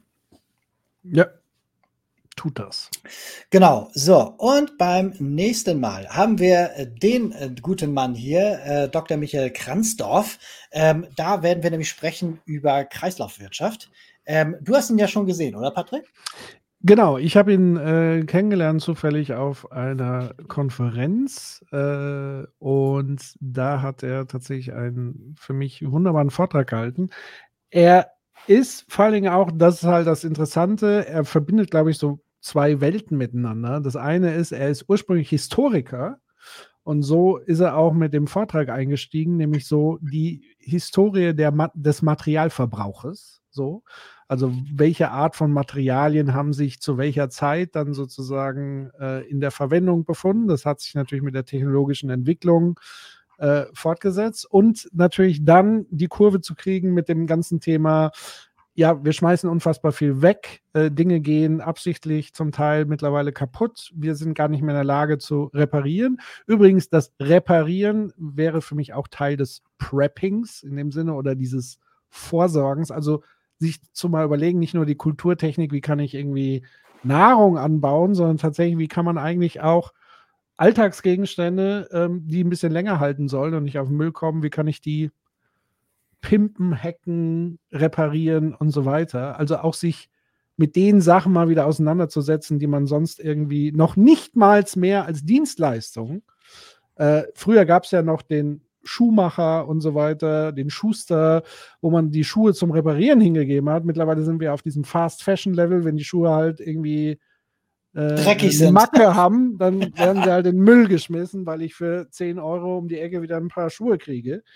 Ähm, und er hat sozusagen, also die eine Seite ist so diese historische Seite, er hat sich halt sozusagen ähm, in seiner Arbeit als Wissenschaftler nicht mit dem Thema befasst, sondern privat, aus, aus privatem Interesse, aber hat sozusagen diesen Blick des Historikers auf dieses Thema. Und er arbeitet gleichzeitig in einem IT-Unternehmen, was an dem digitalen Produktpass arbeitet und sich damit befasst. Also sprich, die Frage sich stellt, wie machen wir denn dann auch wirklich Kreislaufwirtschaft? Wir müssen ja erstmal erfassen, was ist in so einem Produkt hier wie so ein Stift oder keine Ahnung, was ist da drin, was kann man daraus wiederverwerten und wie erkennen wir, dass da drin ist. Wir müssen es ja auch irgendwie tracken und nachvollziehen, damit wir überhaupt sowas wie eine Kreislaufwirtschaft irgendwie aufbauen können. Übrigens auch Kreislaufwirtschaft habe ich seit dem Wahlkampf kein Wort mehr darüber gehört in der Politik. Das war ja so das große Ding, wir brauchen Kreislaufwirtschaft. Wo sind die Initiativen? Wo sind die Diskurse darüber? Ich so. Das heißt, wir holen das nach. Wir holen die Kreislaufwirtschaft zu äh, uns in die Sendung. Und die holen wir im ersten Schritt über Michael, der mal so ein paar Grundlagen zum Materialkunde, Geschichte und so weiter hat. Und dann können wir vielleicht schon so Richtung mögliche Anwendungen und so weiter vielleicht sprechen. So. Fast so, als würden die Themen ineinander greifen. Ja, genau. Nee, sehr gut. Prima. Ja, das ist im Prinzip auch schon ähm, der letzte Punkt hiervon gewesen aus den Ankündigungen. Dann, äh, ja, meine Güte, sind wir heute ja mal früh fertig hier, ja, oder? Zeitig fertig. Aber ich bin auch nicht böse, Tom. Ich hatte heute auch einen langen Tag. Äh, von daher, vielleicht, wer noch möchte, ich werde es wahrscheinlich nicht schaffen, nochmal der Hinweis an unsere Discord-Community. Manchmal gibt es nach dem Stream ähm, immer noch einen After-Chat im Voice-Channel unserer Discord-Community. Guckt da gerne rein. Ähm, da sind meistens immer so ein paar Leute am Start, diskutieren dann noch ein bisschen nach. Ab und zu sind wir auch drin. Äh, wie gesagt, ich bin heute, glaube ich, eher äh, raus.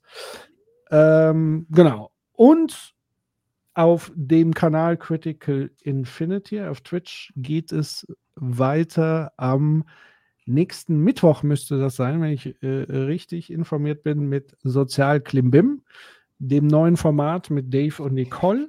Da ist ja letzte Woche die zweite Episode. Schaut mal auf den YouTube-Channel, holt die nach und die müssten eigentlich auch nächste Woche Mittwoch wieder live sein. Und ja, und auch bei Critical Infinity bereiten wir gerade was im Hintergrund vor. Lasst euch überraschen, da werden wir euch rechtzeitig ankündigen.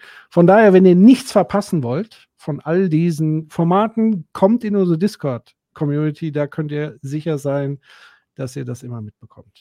Genau, Montag, ähm, äh, wer auch noch Bock hat, irgendwie noch mal ein bisschen was zur Wirtschaft zu hören, Montag äh, Jung und Naiv Wirtschaftsbriefing. Ah, ähm, das vorletzte Mal äh, dieses Jahr mit mir. Das letzte Mal wird dann äh, da drauf sein und äh, da werden wir ein kleines Special haben, ähm, aber diesmal noch regulär und äh, da kündigen sich aber auch schon ein paar spannende Themen an. Also wer Bock hat, da einfach einschalten. Jo. Sehr gut. So sei es. Und wir wünschen euch äh, noch einen schönen Abend, eine gute Nacht, eine gute Restwoche. Macht's gut, ihr Lieben. Bleibt uns gewogen. Auf bald. Wir sehen uns sehr bald wieder. Tschüssi. Bis bald. Ciao.